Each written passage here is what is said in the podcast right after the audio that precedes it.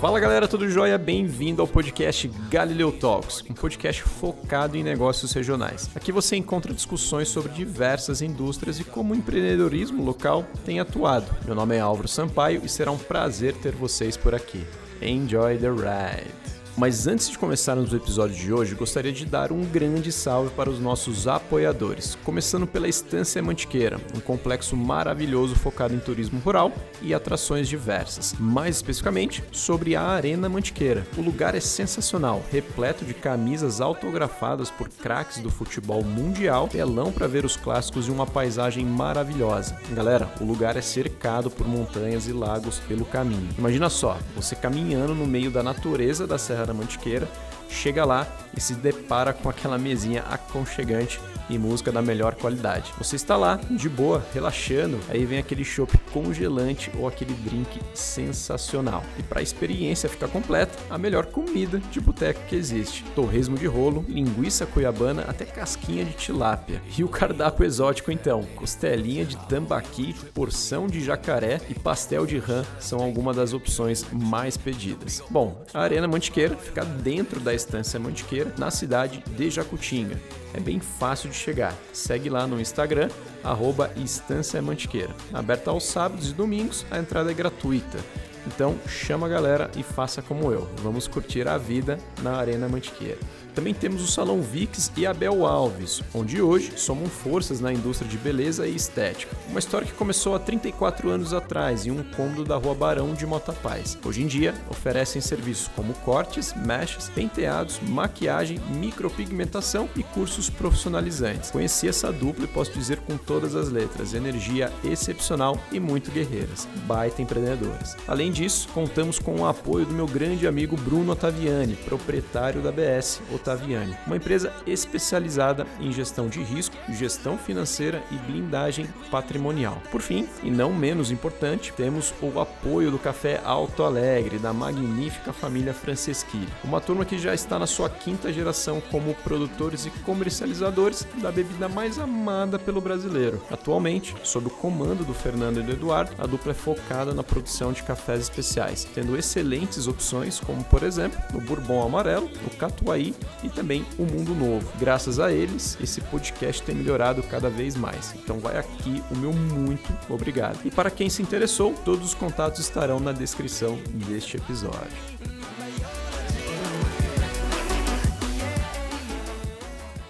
Só que aí nos meus directs e tal, eu caí em uma atleta, que é a Joy.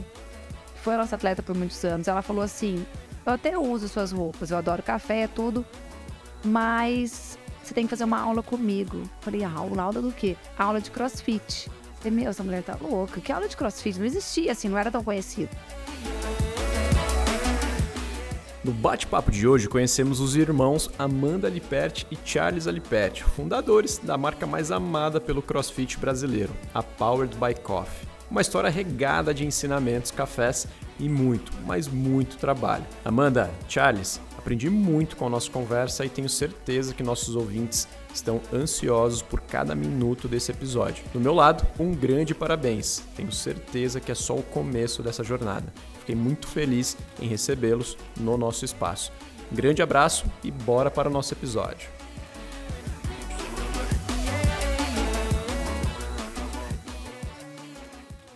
Fala galera, tudo bem? Aqui quem fala é o Álvaro Sampaio, eu sou o fundador do podcast Galileu Talks e hoje, depois de muitas marcações e remarcações, estamos com convidados aqui para lá de especiais, tá? É, basicamente estamos com a Amanda Alipert e também com o Charles Alipert, né?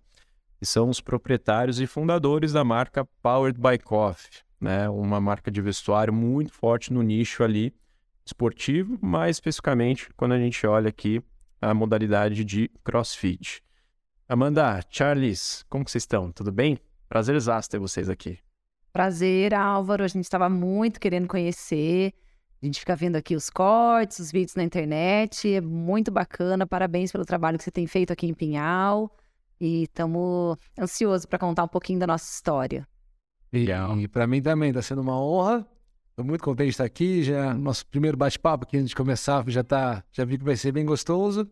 Estamos muito à vontade, ainda mais eu que não estou muito acostumado a as câmeras com meus dois irmãos. Mas vamos aqui.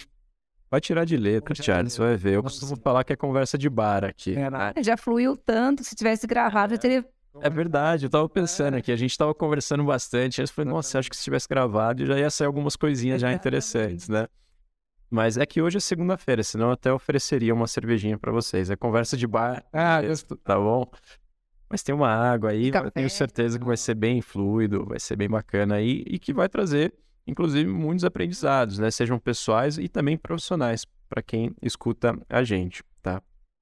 Amanda, Charles, vamos lá então. Falando um pouco aqui, eh, eu gosto sempre de fazer uma, uma provocação, né? Porque o, o, o conceito aqui do nosso podcast é focar bastante na trajetória do negócio, né? Ao invés de é, a gente focar a nossa discussão do que é o negócio hoje, do que ele vai ser lá na frente. Porque a mensagem que a gente quer passar aqui é que existem muitos desafios nessa trajetória e que o empreendedor, ele é um cara totalmente resiliente que consegue passar esses desafios de, de uma determinada forma, né? De tudo isso que eu tô falando para vocês, né, eu gosto de mirar aqui o nosso primeiro estágio, vamos falar assim, da nossa conversa, um pouco é, de quando vocês eram jovens e que talvez nem a Powered by Coffee tinha na cabeça de vocês, tenho certeza, com seus 4, 5 anos de idade, né? Mas eu queria entender como que funcionava essa rotina da infância de vocês, né? É, basicamente, quais eram os valores que vocês acabaram aprendendo com os pais de vocês e que vocês conseguem praticá-los até hoje. Manda, quer começar aí para falar um pouco sobre como que era a sua infância? Vocês nasceram em Pinhal mesmo, né? Sim, nascemos em Pinhal.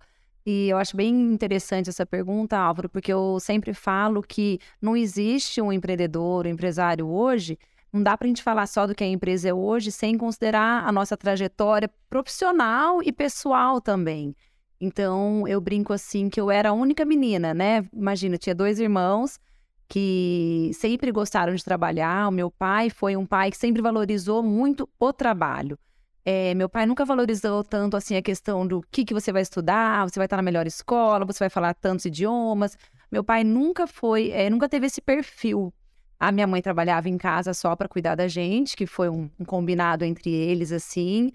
E o meu pai sempre não era aquele pai que olhava tanto boletim, sabe? Ele sempre estimulava os filhos a, a ficar perto dele. O meu irmão foi trabalhar com 15 anos, meu irmão mais velho era assim, foi trabalhar com 15 anos, assim, na roça mesmo. Porque ele, primeiro que ele dormia até meio-dia, meu pai falou: Meu Deus, tem que fazer alguma coisa. Então colocou ele na roça para trabalhar, aprendeu a dirigir caminhão, tudo mais. O Charlie também, é, depois ele vai contar um pouquinho, mas ele até assim, o foco dele era trabalhar, nunca gostou tanto de estudar, né, Charlie? Então foi trabalhar muito cedo, foi. não, não foi um mau exemplo, foi um ótimo exemplo, porque. Por que, que foi um ótimo exemplo, assim, essas pessoas que é, participaram diretamente, assim, na minha formação profissional? Porque com 11 anos eu falei, gente do céu, ou eu entro nesse meio, ou meu pai não vai ter assunto comigo. O que, que uma menina quer desde nova? É chamar a atenção do pai. É, vamos dizer, é levar é, posit coisa positiva para o pai. Então, com 11 anos, eu falei, pai, eu posso procurar o meu emprego? Meu primeiro emprego? E eu fui procurar emprego na, nas lojas de Pinhal. E, pasme, com 11 anos, a Toque me deu emprego. Eu não sei quem que era mais louca, se era eu, se era meus pais, ou se era a Fernanda e a Fátima por me por permitirem, né, que eu trabalhasse, porque hoje em dia nem pode, né? Mas graças a Deus naquela época podia. E eu fui trabalhar com roupas, né? Mas não existia power na minha cabeça, é óbvio, nada. Mas eu trabalhei com na Toque, aí com 14 anos eu fui trabalhar no meu caminho, que era uma, que é uma escola de criança, onde meu filho estuda hoje. E eu fui ser monitor, e lá eu vi que eu queria fazer magistério e pedagogia. Então eu segui para esse lado, vamos dizer, mais pedagógico. Eu acho que isso influencia na minha vida até hoje, que eu gosto de ensinar, gosto de conversar com as pessoas, gosto de ter uma didática ali na hora de falar com os funcionários. Então, eu acredito que tudo isso fez parte, assim, para a gente gerir o, o, nosso negócio hoje. Mas então, eu creio que toda essa esse lance do, do meu pai ser dessa forma, de valorizar muito o trabalho, de valorizar os filhos ali perto dele, que eu, os meninos trabalhavam com café e tal, é, foi essencial para me impulsionar para o lado de empreendedor mesmo, sabe? Isso é interessante. Ela, ela falou duas coisas e é, no nosso bate-papo prévio, né? Você é mais nova também, né? Eu sou a mais nova, menina. É, Eu falei, ou eu vou me encaixar aqui ou eu tô por fora, sabe? interessante. E você, Charles? Como que foi essa infância, cara? É, Você puxava a Amanda também e falava, vamos trabalhar. nunca precisei. nunca precisei. A Amanda sempre foi muito cheia de vida. Como ela é hoje, ela sempre foi muito espontânea, muito. Nunca ficou parada, nunca. Sempre fazia alguma coisa, sempre inventava alguma moda. E recordando aqui, foi verdade. É, a infância, eu acho que os meus pais foram a chave de tudo pra gente. Querer sempre tá, a gente tá sempre querendo inventar, eu falo, sempre brinco. A gente tá sempre inventando moda. Tá sempre querendo fazer alguma coisa. Minha mãe fala, vocês não param quietos. E é tudo com essa cara. Qualquer ideia que você tem, a gente, a gente sonha muito pouco pra nós. Pra nós mesmo, a gente quer muito pouco. A gente quer sempre realizar alguma coisa. É, abrir uma loja, comprar uma máquina, construir, expandir. Então, isso é uma coisa que a gente. Mas por quê? Eu acho que meus pais, que eu não estava dizendo, foram a chave de tudo. O meu pai um, sempre foi muito atirado. Ele é muito inteligente, mas muito atirado. E às vezes nos negócios, você sabe, ou às vezes tem altos e baixos. Então, a gente sempre alto. Na nossa casa sempre foi altos e baixos. Sempre, sempre, sempre, sempre, sempre. Mais baixos, baixos. mas muito mais baixos que altos. É. Só Meu pai foi um cara muito. Ele foi um muito bom pai. Porque por mais que a gente, situação financeira sempre. A gente tava sempre. A gente nunca teve dinheiro, mas a gente nunca faltou nada. Gente sempre morou numa casa boa, um apartamento bom, no centro. O apartamento era nosso. A gente sempre, por mais toda a dificuldade que tinha, então eu não tinha, assim, não tinha dinheiro, ah, vamos viajar, as coisas não tinha. Vou para os Estados Unidos, vou para. Não tinha, nunca teve isso. E uma coisa a gente nunca sofreu, não dava para ir, nunca pensamos em ir. Porque não dava e a realidade nossa. Mas sempre foi uma vida muito boa. A gente teve o privilégio de ver em Pinhal. Então foi uma infância muito boa, mas. E quando você passa por dificuldades, o que que você tem que fazer? Trabalhar. Trabalhar, resolver os problemas e tá sempre. Então, meu pai sempre trabalhou muito. E a gente começou cedo. Primeiro foi meu irmão, começou com 15 anos. Eu não lembrava que ele estava dormindo. Eu lembro que ele foi trabalhar na. na... Você acordava mais cedo que ele. Eu não lembro mais Você tempo. sa- você sabe que o Horacinho vai vir aqui amanhã, né? Vai de novo? Pode falar isso pra ele, É, então. falar Não. pra ele. Impressionante, meu irmão trabalha muito, muito, muito, muito, muito. Ele é até mais. Como se. Focado. focado que a gente até. Ele é muito disciplinado, meu irmão, muito disciplinado. E ele trabalhou na. Meu pai colocou ele pra ir na. A gente tinha um sítio lá em cima na fazenda. Ele ia, todo dia, às seis horas da manhã, ele ia. Cinco e meia o caminhão passava, pegava caminhão, não era meu pai, não. Caminhão com o turmeiro, pegava ele lá no prédio. Eu lembro que ele colocava bota, chapéu, as meninas do prédio achavam o máximo, eu lembro disso.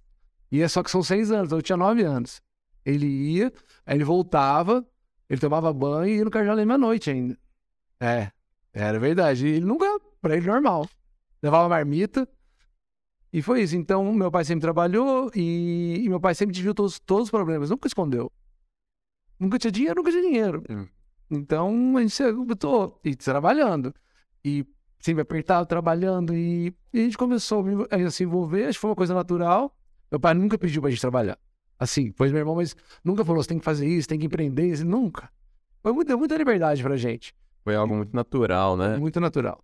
Sabe que eu é, tô fazendo aqui um, um- falar algumas lições que eu tô pegando e que talvez é, vale a pena a gente provocar os nossos ouvintes, né? Mas é, quando a gente pensa numa empresa familiar hoje, é, existe muitos atritos. Por quê? Né? Eventualmente, é, não foi se treinado um entrosamento é, desde muito cedo. É.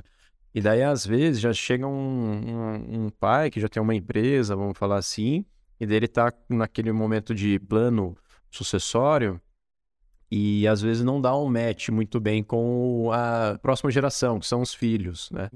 Por que eu tô falando isso? É, me chama a atenção, eu acho interessante no caso de vocês, é que naturalmente, né, organicamente, vocês já estavam respirando, é, vamos falar assim, esse ar do empreendedorismo via o pai de vocês, e que, de certa forma, involuntariamente, vocês também estavam treinando o entrosamento de vocês. Então, eh, isso não quer dizer que vocês não discordem um do outro hoje, né? Só que eh, existe, existe um respeito, eu acho. E isso foi muito gerado, talvez, né, pela essa criação que o pai de vocês E o que é legal a gente falar, Álvaro, que às vezes a gente pensa assim, ah, o pai tem empresa, você vai trabalhar no escritório e tal, e nunca foi assim. Mesmo porque a gente começou pequenininho, né? Não tinha Quando escritório. não tinha escritório. Mas assim, é, nós sempre fizemos de tudo. E o legal de falar, que eu falo que meu pai, se ele merece, ele merece um troféu por várias áreas, mas a melhor deles é a questão de educação, a criação, porque por eu ser menina, ele poderia ter é, assim, maquiado muita coisa, me poupado de muita coisa, mas ele nunca fez isso. Então ele sempre me tratou de igual para igual, como se eu fosse, vamos dizer, menino. Então eu sempre fiz de tudo na torrefação. Eu moía café, eu só não conseguia jogar o saco, né, para torrar, porque era muito não pesado. fazia crossfit aí. Eu não fazia crossfit ainda, se fosse hoje em dia já dava. Mas no meu pai sempre foi muito. Deu muita liberdade, como o Charlie falou, nunca faltou nada. Mas em relação à empresa, ele era duro com a gente, sempre. mais que os, que com os funcionários. Hoje ele, ele nunca passou a mão na nossa cabeça. Então me espanta alguém quando fala que às vezes, ai, tá com problema no trabalho.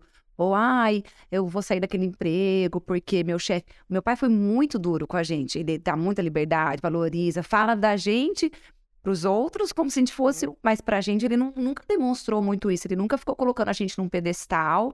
Então era sempre assim.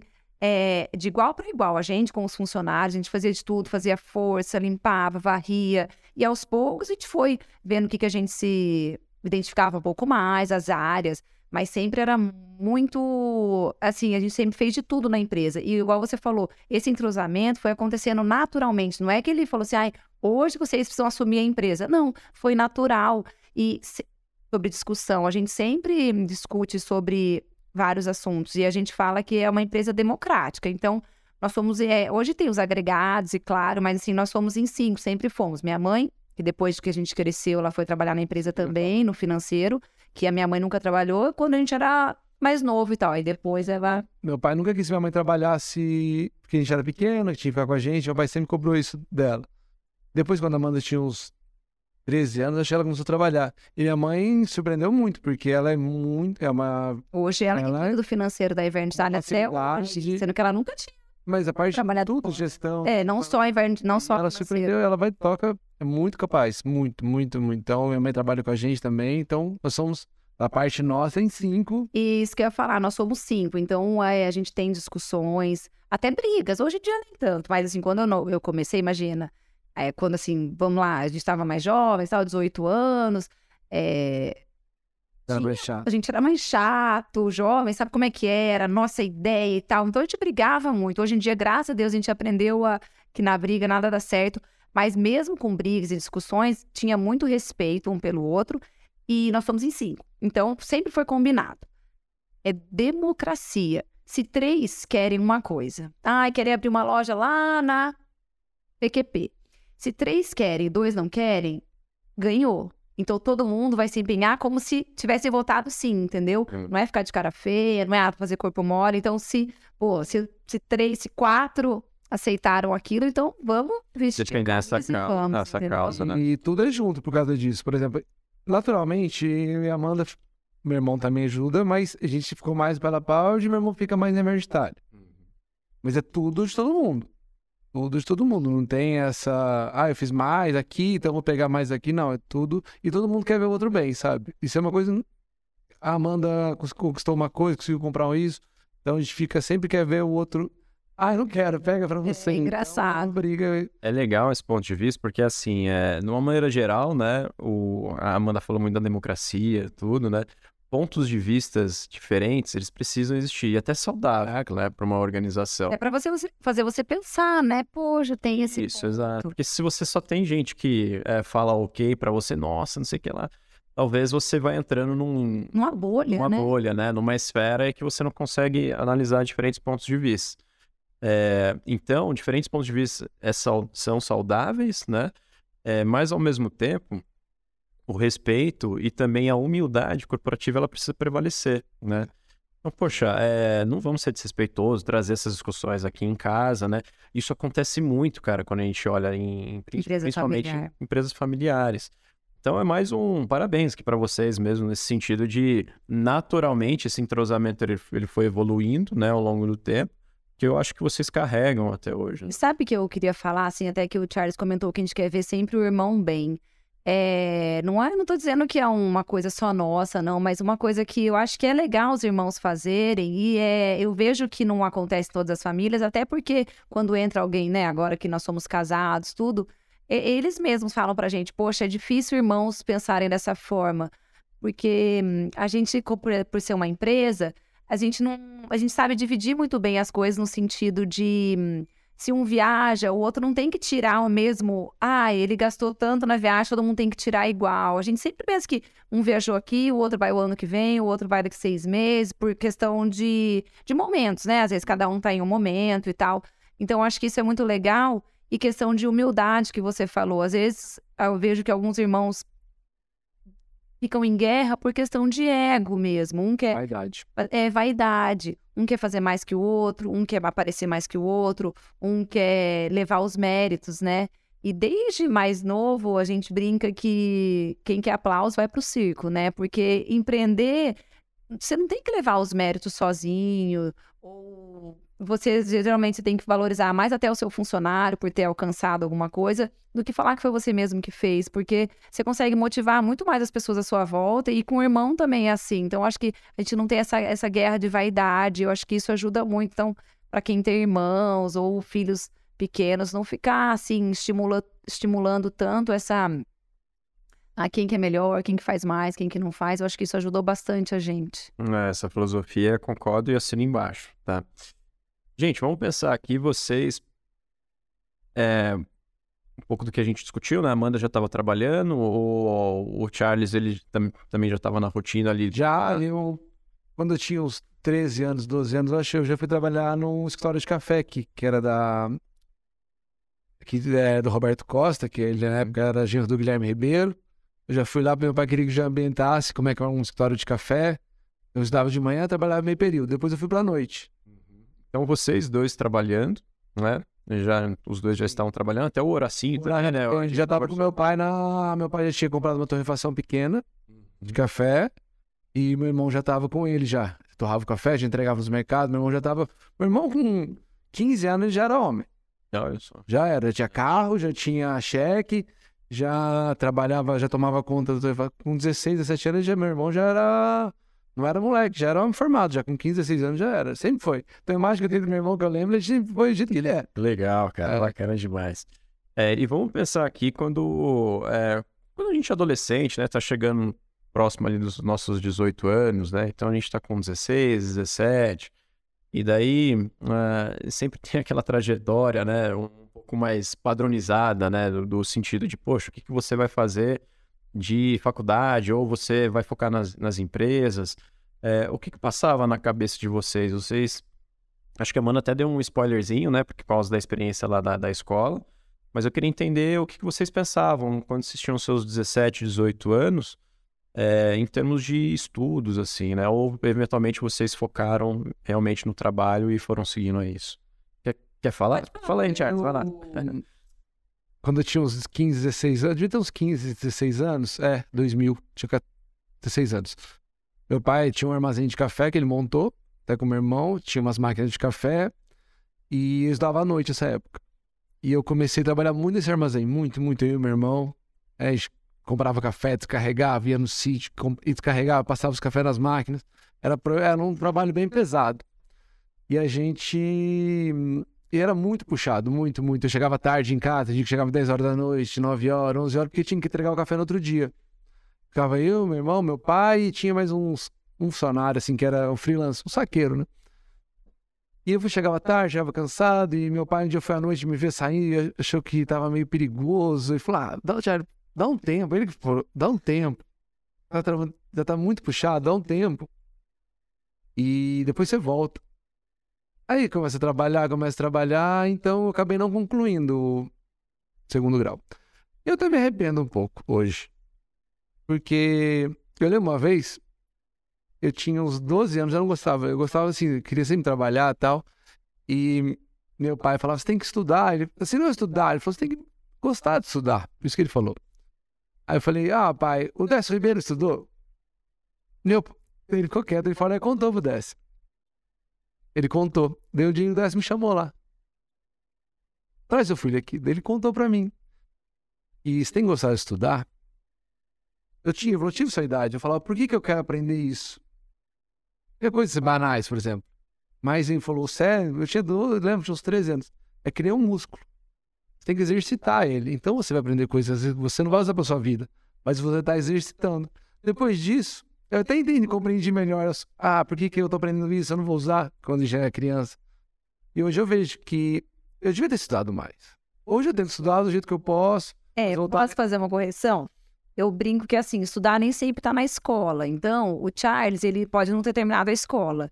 Mas se você falar alguma coisa para ele de qualquer assunto, de guerra, de crise, não sei o quê, de várias coisas do mundo todo, não tô falando de Brasil, não. Ele sabe ano, ele sabe a história, ele sabe os nomes. Eu estudei e não sei nada disso, que eu não consigo gravar. Então, assim, é matemática também, o Charles é muito bom. Então, eu acho que, assim, eu não tô puxando sardinha, não, mas assim, o Charles, eu acho que se tivesse estudado, você teria sido muito, sei lá. Ah, eu, é eu mas ele gosta, ele gosta de ler, ele gosta de estudar. De história, gosto. E ele gosta de história, ele tem facilidade. Então, você vê um vídeo, você grava. Eu não tenho muita facilidade. Tanto é que na Power a gente fala assim: ah, teve tal evento, tal, quanto que vendeu lá na, quando eu não tô com os números à mão? Até as meninas da, do financeiro falam: ah, vamos perguntar pro Charlie que ele lembra. Então, assim, ele tem muita facilidade, uma memória muito boa. Eu e sei pouco. Você sabe que eu gosto muito. É, fazer uma propaganda aqui da educação corporativa, né, do Galileu, mas o a gente tem um programa, né, que a gente ensina basicamente habilidades que você vai usar no dia a dia, né, que não necessariamente são habilidades ensinadas no modelo tradicional de ensino, né, nas redes de ensino. Então, é a educação financeira, é a habilidade técnica e também a comportamental. E tudo isso, né, esse programa que a gente acabou desenvolvendo, ele foi fundamentalizado, né, por um livro chamado Range, né, de intervalo em inglês. E esse livro ele fala o seguinte, ele fala, poxa, é... ele compara o porquê que os generalistas eles se sobrepõem aos especialistas, basicamente isso, né? Ele dá alguns exemplos de grandes esportistas, inclusive. Então, poxa, como que o Roger Federer ele, acabou se desenvolvendo versus um Tiger Woods, né? O Roger Federer, cara, antes dele jogar o tênis, né? Uh, ele passou por vários esportes, né? E que não necessariamente é uma trajetória comum, no sentido, vamos fazer uma analogia aqui agora, né? No sentido de estudar lá na escola até o terceiro ano, alguma coisa assim. E daí ele passou por vários esportes, inclusive judô, né? Aí sim ele escolheu né, o tênis. E ele, obviamente, né? Ele é um. O, o tênis é um esporte que você precisa surpreender o seu adversário sempre, né? Porque você precisa jogar a bolinha onde o cara nem imagina que você vai jogar. É, e ele conseguiu fazer isso muito bem porque ele trouxe o foco dele né, em outros tipos de experiências e conhecimentos. Ele foi somando a essas experiências e, e teve o pioneirismo, pioneirismo não, né? O protagonismo dele no esporte. Eu falo isso porque também tem uns especialistas que não tem errado ou certo aqui, mas especialistas em, em, em determinadas atividades, né, e, uh, enfim, processos, eles também uh, atuam melhor. Toda essa historinha que eu estou falando, né, da mensagem, é que e não é uma crítica de não leve seu filho para a escola, né? Pelo amor de Deus, não entendem levar, isso, não, né? Tem que levar mesmo. Mas às vezes, né, é, o que iremos utilizar né, no dia a dia, talvez é, os, os caminhos tradicionais eles não conseguem preencher né, essas deficiências, lacunas. E conforme a gente vai focando né, o nosso conhecimento em, no, no exercício do, no, no, do cérebro que você falou, né, como se fosse um músculo, a gente consegue até atuar de uma maneira melhor. Melhor. Né, em determinados processos. Mas eu achei incrível e eu sei que quando meu filho estiver maior, na idade já de entrar aí nesse mundo desse, desse estudo corporativo, assim. Eu sei que a Galileu vai estar tá bombando. É, boa, vamos lá. Mas eu achei incrível, porque é exatamente isso. É o que a gente quer passar para os nossos filhos, né? Embora a gente não queira forçar nada, fazer tudo de forma natural, é, a gente quer que eles a, aprendam a viver no mundo real, né? Porque às vezes a escola, que nem você falou, claro que é importante tudo, mas assim, às vezes a escola cria os jovens assim de uma forma que não é o que ele vai encontrar na realidade. Então, até o fato da gente levar eles para a fábrica todos os dias, até o fato de, de a gente ser muito sincero e real com os nossos filhos, assim como os nossos pais foram com a gente, apesar de eles serem muito pequenininhos, a gente não dá tudo que eles querem, né? Eu falo muito pro Dudu e o Charles também fala pro Xandinho que hoje não dá para comprar, não é todo dia que a gente sai de casa que a gente tem que comprar alguma coisa na praça, a não ser pipoca, porque eles vão lá para isso, mas brinquedos, assim, porque hoje em dia, né, o consumo é frenético. Se deixar, eles vão querer comprar alguma coisa todos os dias, bolinha, é, brinquedos. Então, eu acho que esse, essa pegada do esse formato que vocês criaram aqui no Galileu, assim, é fantástico. Se eu tivesse um filho jovem, com certeza eu faria questão, porque são as uh, habilidades que muitas vezes na escola não é é, é legal que tem algumas escolas que estão se adaptando a isso, né? Porque o, vamos falar, o mercado de trabalho evoluiu de uma uhum, forma, né? Cada exige. Os pais, cada exige. O modelo tradicional de ensino ele não evoluiu no mesmo ritmo, vamos falar assim. Até porque é difícil mudar um modelo de ensino. É, é eu imagino que seja é. difícil, né? Hoje tem rolado uma provocação das escolas é, darem mais autonomia para um aluno. Então vamos supor aqui, pegando o setor de vestuário, vamos supor que a gente identifica que, sei lá, um menino ou uma menina, eles gostam de desenhar croquis, né? É um processo criativo muito bom. É uma facilidade de desenho muito bom. Poxa, por que não você potencializa, por que não potencializar essa habilidade, né? Já na escola, para que quando ele entra no mercado de trabalho, ele consiga fazer os melhores croquis que tem no mercado, tá? É um pouco dessas questões, eu acho que as escolas elas vão se adaptando. Mas, obviamente, como é difícil mudar o modelo de ensino, isso vai acontecendo num, talvez num ritmo um pouco lento. É, e por isso usar essas escolas, assim, né? Mas sabe que você ainda falta, né, do ambiente. Eu gostava do ambiente do escolar, eu sempre gostei. gostei. Isso que é o valor agregado, né? Eu gostava muito do ambiente da escola, adorava. Social também. Social, gostava muito. Meu pai só falava isso, não quero saber, eu tinha reunião escolar. Eu era meio um pouco arteiro. Aí as, as, as professoras queriam chamar minha mãe. Queria falar com você. Daí meu pai falou assim, só pergunta se ele responde ou se ele é cínico. Se ele é educado. Só isso ele queria saber. Só isso. Não quero saber de nota, não quero saber nada. Só quero saber essas duas coisas. Se, se não tiver bom essas duas coisas, você fala comigo. E minha mãe sempre, sempre foi parceira do meu pai. As professoras falavam, ele responde? Não. Ele é cínico? Não. E aí, acabavam não levando bronca. É interessante, o seu Sim. pai estava focando muito mais na habilidade comportamental sua do que eventualmente a técnica, né? Eu tenho tão claro isso. Claro. Ele perguntou isso. Pergunta se ele responde, se ele é cínico. Só isso ele queria saber. Se ele for alguma das suas dúvidas, você fala comigo, Stella. Aí, isso é uma coisa que eu nunca respondi e nunca fui cínico, eu acho. Então, sempre nunca tive estresse com meu pai, com minha mãe por causa da escola. Lógico, minha mãe cobrava, assim, sem melhorar às vezes tinha uma aula particular e isso foi muito bom. Eu gostava também da aula particular, gostava, Olha gostava daí. Eu sempre estava de recuperação. Mas, ô Charles, então só, a gente já, já entra pro lado da Amanda também, né? Mas é, voltando um pouquinho, é, você então não finalizou o, o, segundo grau, vai até o terceiro ano, né? É, na minha época era primeiro colegial, terceiro, eu parei no primeiro. Ah, tá. Mas por meu pai ter pedido para eu parar, eu, já era, eu acredito que eu já era responsável eu já trabalhava bastante. Então eu já estava, não é porque eu não fazia nada, como eu estava trabalhando com meu pai, meu pai já estava. É isso que eu te perguntava. por dia com ele. Foi, é, como que era a sua rotina, então? Poxa, eu vou parar aqui e daí... Não, foi o que eu te falei, a gente montou esse armazém, aí eu fui pra noite. Aí eu saí dessa firma de café que eu tava trabalhando, tipo um estágio, trabalhar meio período, mas foi bem legal. E depois eu fui trabalhar no armazém de café que o pai montou, na Santa Luzia. E a gente começou a comprar café, tinha café para entregar, e sempre estava atrasado os cafés. Então a gente trabalhava muito até, tarde, até a noite. E sempre tinha que entregar no outro dia. E vai ter, faltava da aula, e às vezes chegava tarde, chegava correr, tomava banho. Aí meu pai viu, ele foi um dia à noite, lembro certinho, saindo da escola, era umas 11, 10 para as 11, meu pai tava no carro, na porta, eu descia a pé, sempre a pé. Meu pai entra aí e viu, falou, ah, quer saber, tava pensando aqui, vamos dar um tempo, dá um tempo, tá muito puxado, tá muito corrido, Aí você trabalha, você fica lá com a gente mais tranquilo, não precisa fazer nada correndo. Depois de acalmar, você volta. Aí foi isso. Então. Perfeito. O pedido dele. Tá. Vamos, vamos agora para Amanda aqui, né? Eu queria entender um pouquinho dos seus, dos 17 ali, 18 anos, Amanda. É, você juntou com seus pais? Você já estava trabalhando em uma outra empresa? Você já pensava em empreender ou eventualmente fazer Olha, faculdade? É, então, Álvaro, eu sempre gostei de trabalhar, né? Eu, eu falava que eu tinha nascido para isso, mas então eu, como eu tinha sido monitora com 14 anos no meu caminho, com criança. Eu falei, eu quero ser professora. Eu fui perguntar a opinião pro meu pai. Meu pai sempre foi de educar a gente assim com histórias, né?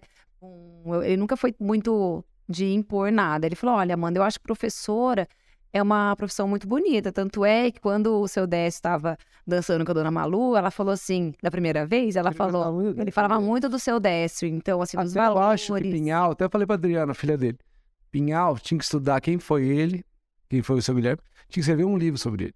Ele foi um homem fantástico, fantástico em todos os sentidos, de negócios, como é, a parte corpo Corporativo. corporativo, como ele se compor, é, Ah, comportamental. é, a parte a parte como ele se lidava com os outros, como ele ajeitava tudo.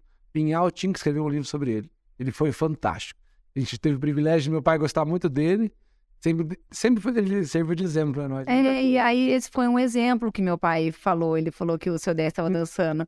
E aí falou assim: É, eu, eu sou professor. E, ele, e aí o seu Décio falou assim pra ela: Pra mim tá bom, que a mulher, que o homem tem que ser trabalhador e a mulher tem que ser direita. E aí eu fui fazer a pedagogia. E eu. Só que eu sempre gostei de trabalhar. Então eu fui, fazia o magistério de manhã e fazia pedagogia à noite. Aí eu falei, o que, que eu vou fazer à tarde, né? A gente estava numa situação difícil, é, não, a gente tinha começado a empresa já, mas como o Charlie falou, a gente sempre passava por altos e baixos e estava numa situação bem difícil. Eu trabalhava, aí nessa época eu trabalhava, fazia o magistério de manhã, à tarde eu trabalhava na escola e eu falei, poxa, eu ganho 100 reais na escola, como é que eu vou aumentar essa renda? Aí eu fui trabalhar no Xerox da faculdade, com o Negre. Então eu ganhava 100 reais da escola e 100 reais do Xerox. Então já eram 200 reais por mês. Mas foi em. Que ano que foi isso? Ah, faz tempo demais. Eu 100 reais na época de valer uns 5 mil hoje. É, não, Tinha- lá, cara, pela inflação. Eu só até uns 500 reais. Cada um. É, porque hoje em dia não existe nada de 100 reais. É.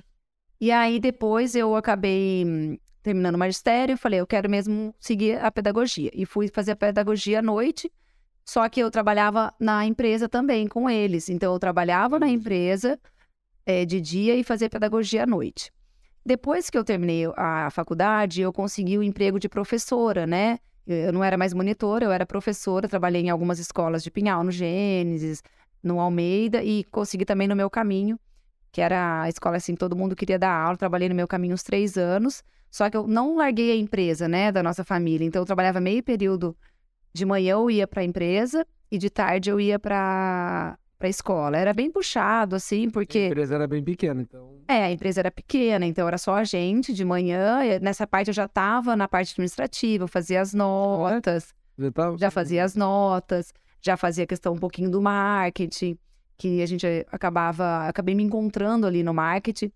E só que era pouco tempo, porque imagina, eu chegava às 7 horas da manhã, eu tinha que almoçar umas 11 e meia, porque eu tinha um aluno que chegava meio dia e meia, que só queria ficar comigo, então era tudo muito rápido. Às vezes eu nem conseguia almoçar. E aí eu, eu gostava muito de dar aula, eu adorava dar aula, eu achava que eu ia fazer isso pro resto da vida. Quantos anos você tinha? Eu tinha uns 21 anos.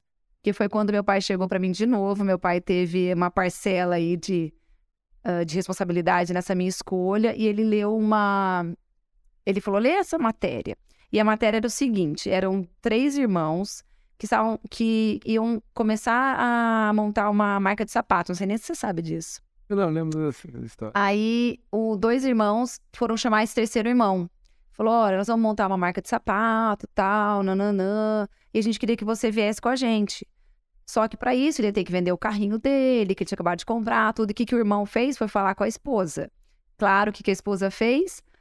É, ó, mas será? Agora que a gente conseguiu uma estabilidade financeira, agora está empregado, tudo. E esse terceiro irmão não quis entrar na sociedade com os outros dois. Em resumo, essa empresa explodiu, a marca explodiu, tal, nananã, nesse ramo de, de sapatos. Mas isso foi uma virada de chave para mim. Porque meu pai falou o seguinte: você tem que se decidir agora, porque não adianta você querer vir para a empresa totalmente depois que as coisas derem certo ou explodirem. Então, foi quando eu pedi as contas da escola, do meu caminho, com a dona Cidinha, com a dona Leninha. E eu lembro, nossa, como se fosse ontem, elas falando: ah, Amanda, mas será? Será que um dia você volta e tal? E eu nunca mais voltei, porque daí eu ficava o dia inteiro na, na, na empresa e meus irmãos, embora eu fosse a única menina, sempre me chamavam para tudo. O Horacinho ligava, põe uma roupa social nós vamos para São Paulo, nós vamos fazer reunião. E às vezes era uma, uma... Hoje em dia tem, né, tem muitas mulheres, graças a Deus, assim, no, nesse mundo corporativo, mas na época de café ainda era pouca. E aí a gente sentava em mesas de reuniões e tal, com vários empresários, e a galera que era o mundo de café expresso, era bem diferente do que é hoje e tal. Então era um outro mundo que a gente, que a gente começou. E eu, eu, meus irmãos sempre me tratavam de igual para igual. E aí foi que eu fui me descobrindo como, é, como empreendedora mesmo. E aí eu acabei largando a escola e fiquei só na empresa, na nossa empresa familiar. É, acho que é interessante aqui até ressaltar, foi um, tanto a do Charles, né, quanto também a sua, foram decisões bem corajosas, né? Cada um é, na sua situação, né, na sua magnitude, mas a gente para pensar foram decisões bem corajosas ali. Por que eu tô falando isso? Se a gente pensar 15 anos atrás, né, que provavelmente era essa época, Mais, é, até mais, 20 anos, já É. faz. Vamos pegar 20 anos atrás, é, a gente vivia, de certa forma, num ecossistema bem conservador, né? Vamos falar assim. Então, é, casa um pouco com o que você estava falando, Amanda, no sentido de, poxa, o cara foi falar com a esposa, e daí a esposa falou, ó, a gente está estável, né, financeiramente, tem certeza tal. Então, esse tipo de situação, geralmente tínhamos, né? A gente era exposto a esse tipo de situação. E pelo conservadorismo, às vezes, há 20 anos atrás, a gente não assumia os mesmos riscos, né, que hoje podemos assumir, né? É, obviamente, quando a gente vai ficando um pouco mais velho, as responsabilidades, inclusive, vão aumentando. né? Verdade. Então, em algum momento ali, essa decisão, ela precisa ser tomada ou não. Mas foi, foram decisões corajosas. Pelo totalmente incerto, porque as chances de. Isso que eu ia falar. Não é que trocou por um negócio redondinho, tudo certinho. Isso agora, não é que a gente foi para a A empresa. gente nunca teve estável. Então, por a gente falar, ah, vamos tentar outro negócio, vamos tentar outra coisa. Então, sempre antes foi muito difícil e a gente trocou um negócio totalmente incerto. Mas sabe qual que eu acho que. A gente nunca pensou, ah, eu quero. Mas sabe por quê? quero. Porque a gente nunca foi apegado. Nós não somos apegados a bens materiais. Não vou falar que a gente não gosta, que eu não vou ser hipócrita. Lógico que a gente gosta de coisa boa, carro bom, casa boa, a gente gosta. Mas a gente já perdeu tudo. Umas três vezes. Assim, de perder tudo, assim, foi umas três vezes. Sim, passou nosso, a, na nossa trajetória de 20, 25 anos atrás, a gente passou por muitas situações É, porque difíceis. porque a gente já, tinha pouco. Não, mas assim, quando a gente não. perdeu, por exemplo, que eu voltei do, de uma viagem da oitava série. Cheguei na garagem, nós tínhamos três S10. Não tinha. Não tinha nenhuma, eu falei, aconteceu alguma coisa. Foi quando a gente quebrou, entendeu? É, Sem carro. e que nós ficamos sem carro. E você imagina só, uma família que vive da empresa, todos nós ficarmos sem carro. Então a gente passou por, por situações muito complicadas. E eu entendi, eu, eu- minha visão de. Minha, minha visão. Eu percebi o seguinte, na minha opinião, o mais importante que você ter dinheiro, eu achava que, ah, quando às vezes quando ter dinheiro, é o dinheiro entrar. Todo dia o dinheiro entrar. Isso que eu acho importante. Não é você ter o dinheiro guardado num banco tal. O importante de uma empresa é fazer o dinheiro entrar todo dia. Todo dia você tem clientes que compram, que pagam, que recebem. Ter o giro grande. E lógico, mais importante que você, às vezes, você tem um pouco de dinheiro, mas se você não ganhar, o dinheiro vai acabar. É o que eu penso, o dinheiro tem que girar. Mais importante, Por isso que a gente até fala, né? é Não, mais a receber, não adianta só. estoque e, e levar as contas pagas controladas. Eu acho o mais importante de tudo hoje pra mim Uma isso. boa gestão né, de fluxo de caixa, né? Você Exatamente. consegue, né? Fazer o dinheiro trabalhar para você e não o contrário. né? Você trabalhar Exatamente. para o dinheiro. Exatamente. Porque às vezes as pessoas pensam assim que é só economizar e não gastar, mas não é isso, tem que Eu entrar não gastava nada, eu não né? tinha pra nada. Eu falava, mas coisa tá errado, eu não gasto nada, pô. E às vezes o empreendedor ele ganha até menos do que Não, o funcionário, né? Acontece muito isso. É, Principalmente no começo das, das empresas. né? Mas a pessoa tem que estar disposta a isso. A pessoa, às vezes, quando vai fazer uma medicina, tudo, ela está disposta a abdicar 11 anos da vida dela estudando, sem ganhar tudo. Agora, fala em empreender, passou três meses, aí não estava ganhando, fechei. É. Mas, poxa, três meses? Não. Tem que ficar anos aí. 20 anos que a gente tava mais folgado, assim, um pouco, faz uns 4, 5 anos. Então foi 15 anos De só de só foi muito mais coisas negativas que positivas. Falar um pouco delas, então. É, Então eu entendi, acho que foi legal, porque vocês somaram forças ali é, na torrefação, né? Imaginando a, É. a primeira empresa, né? Então a Amanda saiu é, do, do emprego que ela tá, você também estava inteiramente focado, acho que o Horácio já estava ali também, Tava, né? né? Então a família estava junto ali na torrefação. Eu queria fazer até um, um time skip, né? Então, da torrefação, né? Vamos imaginar, passaram por algumas experiências, né? É, provavelmente houve-se a criação de outras empresas, torrefação, não sei, talvez ela tenha fechado, depois abriu outra e por aí vai. Eu queria que vocês falassem um pouco desse período entre torrefação e a criação, é, eventualmente, da Powered também, né? Então, pode até ser um período longo, né? Mas eu acho que é interessante a gente passar o que, que veio antes. Mas é legal, a gente vai falando, vai falando, aí você dá uma. A minha visão, como é que como eu enxerguei, e Amanda conta a visão dela, como ela enxergou. É, nós tinha torrefação, aí minha mãe já tava, e tinha um armazém de café também, que a gente comprava café, vendia, comprava café em coco, beneficiava, vendia. E eu ficava mais lá e Amanda com a minha mãe ficava na torrefação nessa época. E a gente vendia café para o supermercado. Nada contra falando mal, mas supermercado, mas é muito difícil, porque a concorrência vende café barato. E vende mais. E eu lembro uma passagem, tem muito claro. Quando eu comecei a trabalhar na torrefação, foi com meu irmão. Meu irmão entregava café em todos os supermercados. Ele vendia, entregava. Meu irmão é seis anos mais velho, então ele já tinha carta, tudo, eu não. Aí ele falou: agora, começo de mês, tem que entregar em todos os supermercados, porque o pessoal recebe e eles gastam agora. Tava me explicando. Eu falei: aí, quando que a gente recebe? Eu falei, não, a gente nunca. eu lembro disso, a gente não recebe nunca. Aí ele tava falando sério, eu achei que tava brincando. Aí a gente começou na torrefação, aí, aí eu ficava no armazém e a manda na torrefação. Aí a gente. E era difícil vender para supermercado, era barato, a gente vendia, vendia, vendia. E não sobrava, e não tinha margem, era difícil. É, a margem pequena e até o pagamento em si, né? Por isso que você falou que ele não paga nunca, né? O pagamento ocorre depois de meses, eventualmente. É, aqui né? em Pinhal, se eu não me engano, era 28 dias. Até que não era tanto. Eu...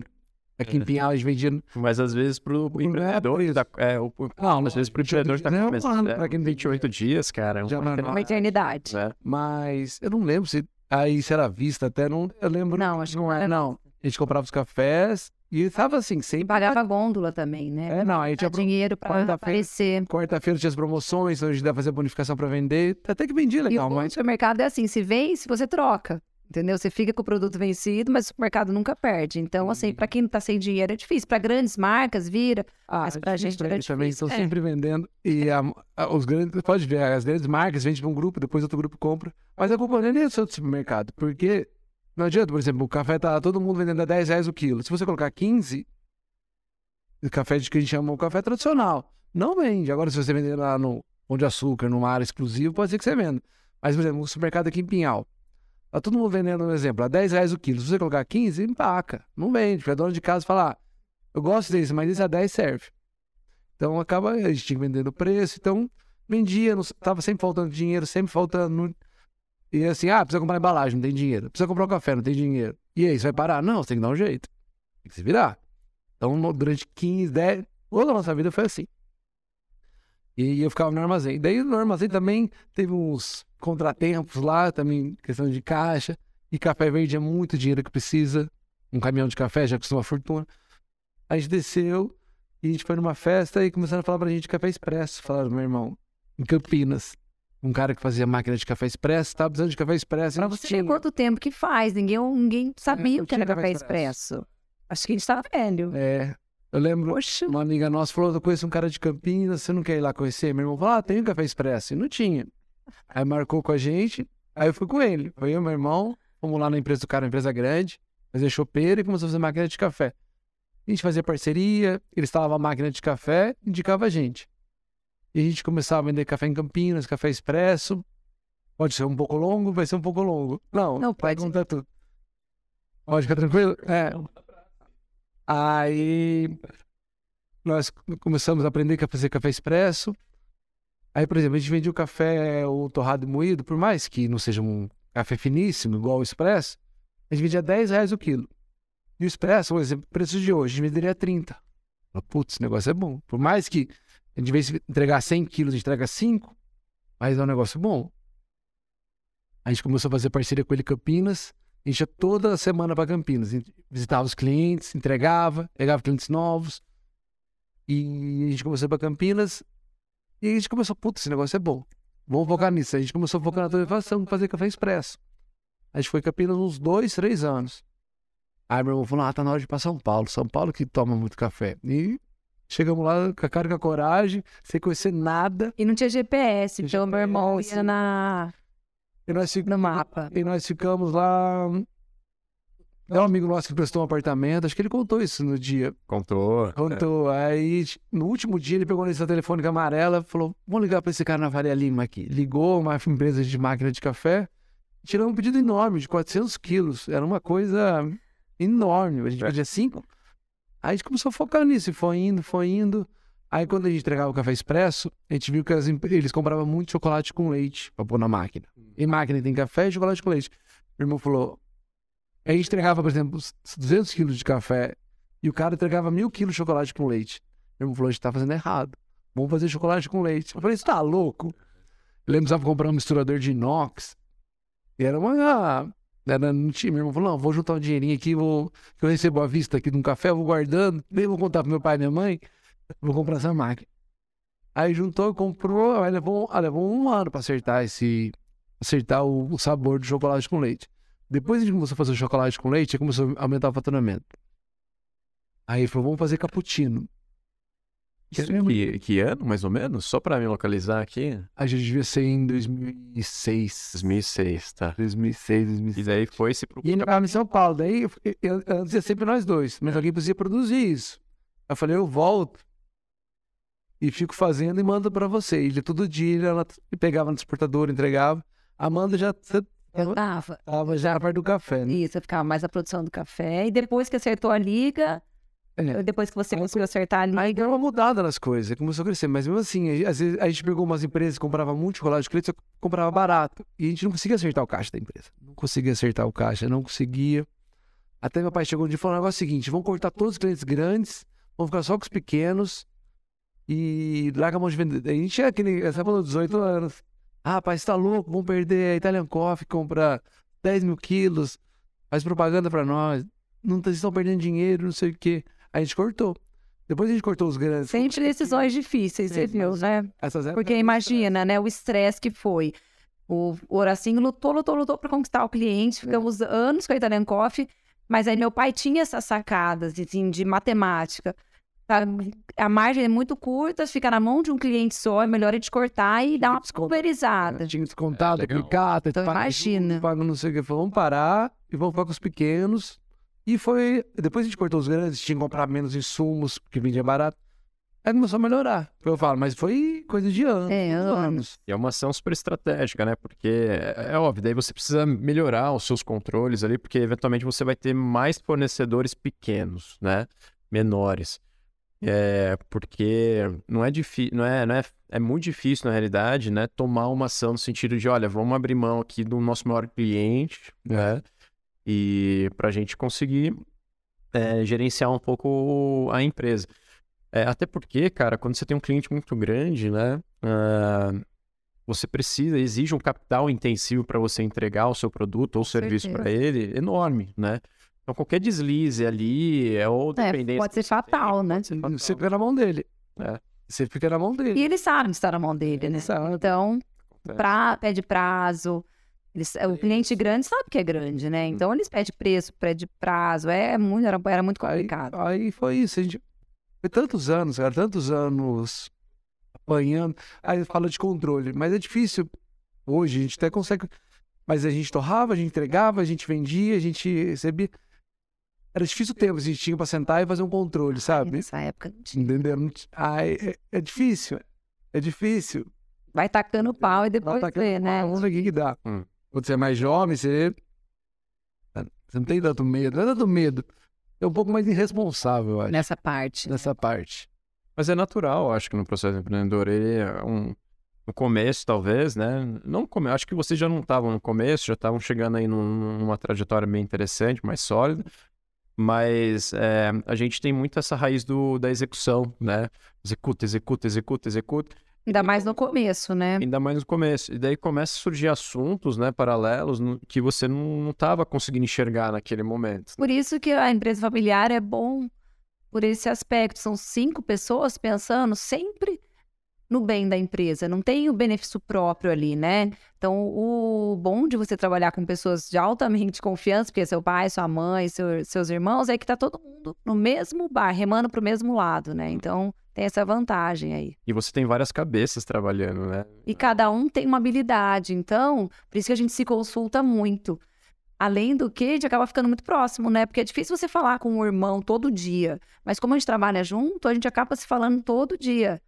Mesmo de final de semana, que às vezes a gente tem uma ideia, um insight, um manda pro outro. Então, isso acaba que une, né? É. E daí vocês conseguem ter várias visões, vários pontos de vistas, né? Exatamente. Com vários ângulos, inclusive. Então, às vezes, o- a, você, a Mana, tá olhando um item específico, mas daí o Charles tá na sua costa olhando o que tá com acontecendo na- atrás. Por isso que eu sempre. Então, vocês conseguem somar É. bastante. E às vezes você tá meio de cabeça quente, então começa a conversar e aí um outro fala: não, vamos pensar de cabeça fria, não vamos ver por esse lado, tudo. E acaba, você, não, você acaba não tomando tantas atitudes por impulso, que talvez se você estivesse sozinha, você ia tomar, É entendeu? verdade. Então, estávamos falando de café expresso, chocolate em pó, né? Hum.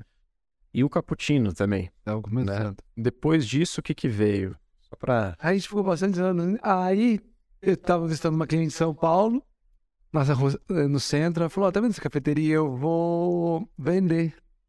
A gente tava até um pouco mais tranquilo. Eu vou vender essa cafeteria e eu vou pra, pra Itália, se não me engano. Quer comprar? Daí, eu- na época, sei lá, uns 100 mil reais. Daí o moço falou: não, fala que você. po-" Aí eu conversei com meu irmão. Falei: olha, vê.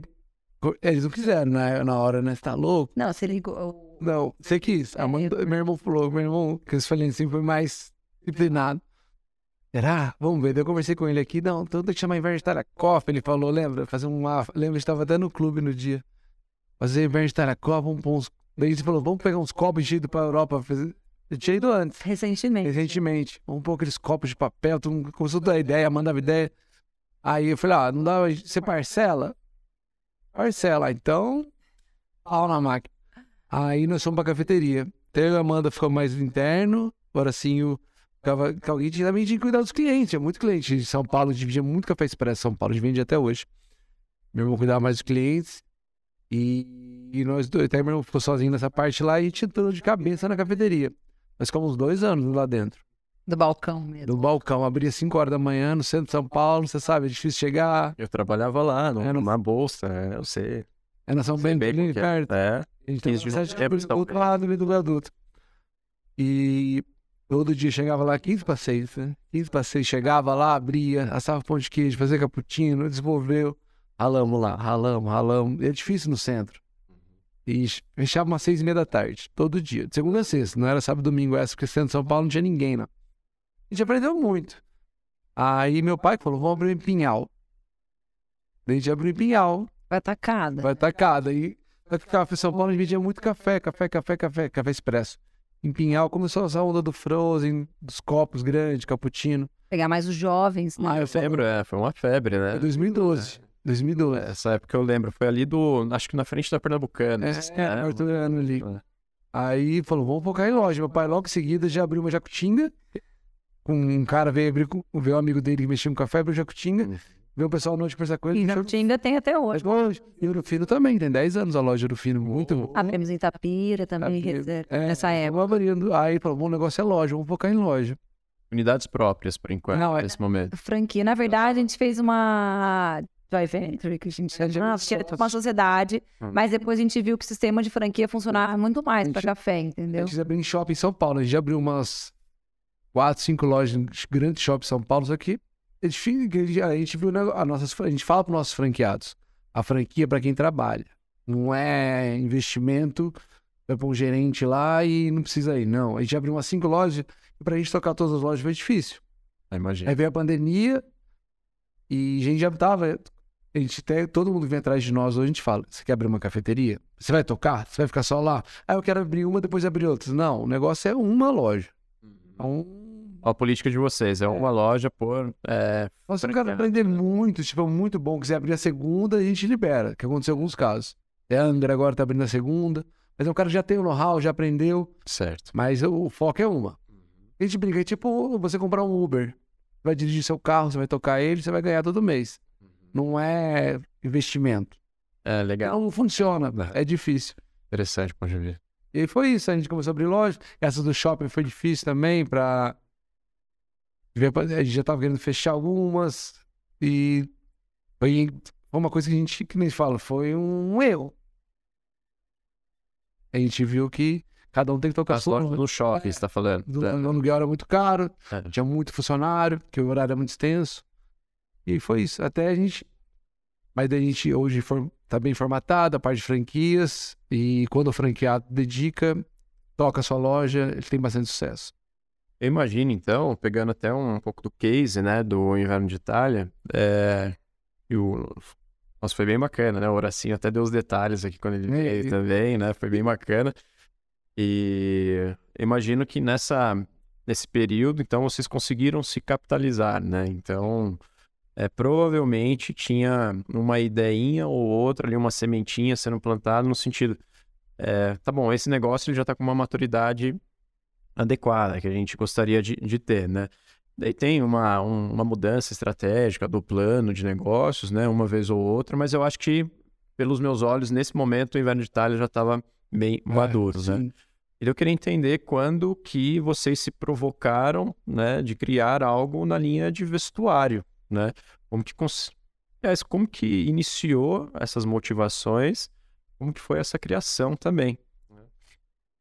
Então, 16, não foi? É, foi assim, é, é exatamente isso que você falou. A Inverno de Itália em si, aí a fábrica, já estava girando sozinha, assim como ela é hoje. Claro, né, que meus pais, o Horacinho, até o Charlie também está sempre ali, mas a fábrica, a produção da fábrica da Inverno de Itália, ela está muito redondinha. E eu sou movida a desafios. Eu estava ainda tomando conta das lojas de São Paulo, que o Charles falou, dos shoppings. Só que o que acontece? Eu estava num nível de estresse muito alto. É por muito. Tá? eram muitas funcionárias, eram muitas. é, o horário era muito extenso, fechava 11 horas da noite. Imagina só, seis, sete, oito meninas em cada loja, ficando grávida, ficando doente, precisando muito de mim ali é, full time. Então eu não conseguia me desligar.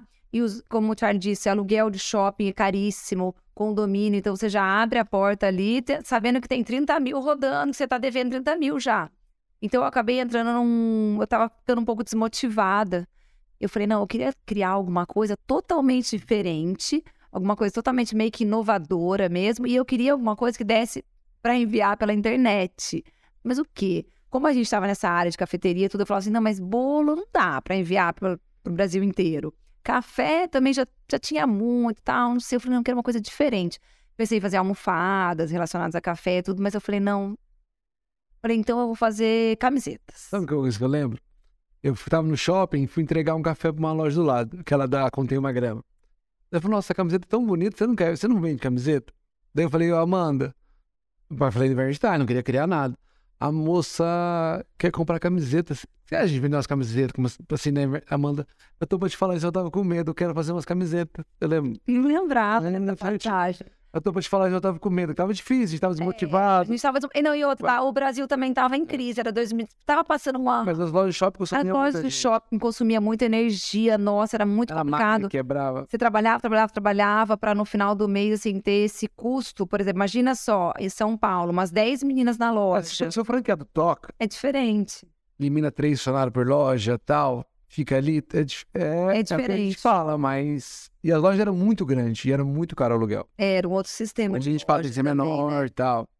Aí foi isso, daí a Amanda falou, ah, Amanda, tá com pau. Era shopping no Ibirapuera. O Uhum. Ibirapuera também não é um shopping com tantos jovens. Então vendia mais cafezinho. São A aprendizados. gente aprendeu que a gente passa pro nosso, É, o meu irmão passa Aprendizados que a gente leva pro franqueado, né? Que são essenciais, né? Não. Porque é, é uma expertise, é um conhecimento que vai se Estocado. acumulando, Esse know-how Ah, custou caro. né? Verdade. E aí eu falei, então vamos fazer camisetas com frase de café, porque na pior das hipóteses, as roupas ficam pra gente. E aí eu criava é, várias frases, tudo, e ainda tinha. Não, não existia Powered by Coffee, chamava T-shirts Inverno de Itália. Eu tinha até uma plaquinha que os clientes ainda têm até hoje, guardam, mandam foto. E só que o problema era quem que ia produzir, né? Quem seria costureira e tal. E aí eu comecei a comprar tecidos em São Paulo, tudo, mas as costureiras meio que não, não ia, não ia, não ia, só ficava feio, mandava foto pra minha mãe, ficava horrível, parecia pijama. Eu falava, não é possível que ninguém consiga fazer camiseta. E aí foi indo, foi indo. Um funcionário que trabalhava com a gente na Inverno de Itália, chamado Michel, falou assim: Amanda, tem uma moça que costura muito bem, mas ela, não, ela se frustrou um pouco e tal, ela não quer mais ser costureira, ela é cabeleireira. Falei, não, eu vou lá falar com ela. Aí eu fui lá falar com ela, tentando convencê-la para fazer pra gente tal, fazer para mim. Ela, não, Amanda, eu gosto muito de cortar o cabelo tal. Daí eu fui embora, mas aí, como todo empreendedor, né, que... Não, eu falei, não, tem que ser essa mulher. Aí o Michel falou que ela é boa. Aí voltei lá e falei, não, então, ela chama Sirene. Sirene, faz o seguinte, faz algumas camisetas para mim e você continua cortando cabelo. Olha só que bom, você ganha uma graninha por fora e você não vai sair do salão, eu prometo. Ela tá com a gente até hoje, full time. E assim, trouxe ela comigo. E ela é muito boa de modelagem. Então, ela fez umas camisetas maravilhosas. E como ela sabia fazer a modelagem, falei, não dá pra gente fazer mais coisa. Mas até então eu não conhecia o crossfit ainda. Mas muito próximo disso, fiz as camisetas, tudo. Eu falei, tá bom, vou vender para quem? Vou mandar para quem? Porque tava começando o lance de TikTok. E eu falei, não, desculpa, desculpa, Snapchat. Eu falei, eu quero enviar para as blogueiras do Snapchat. Eu falei, mas como que eu vou enviar para quem? Então eu comecei a mandar direct para muita gente.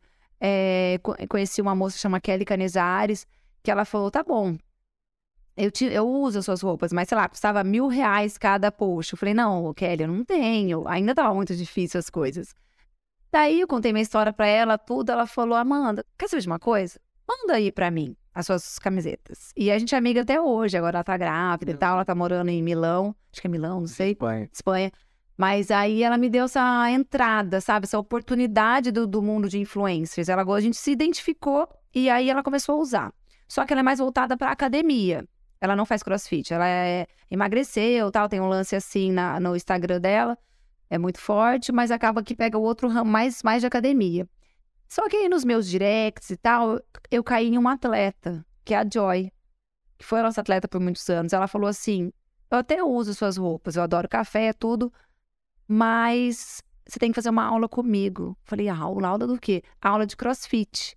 Meu, essa mulher tá louca. Que aula de crossfit? Não existia, assim, não era tão conhecido. Não. A gente, eu, eu morava em São Paulo já por conta das cafeterias, mas eu falei, poxa, e agora, né? Que que eu vou, como é que eu vou explicar isso pros meus irmãos também? E aí, como eu já tinha recebido muitos nãos, nãos, nãos, não posso usar, já tenho marca, já tenho contrato, eu falei, ah, eu vou, né?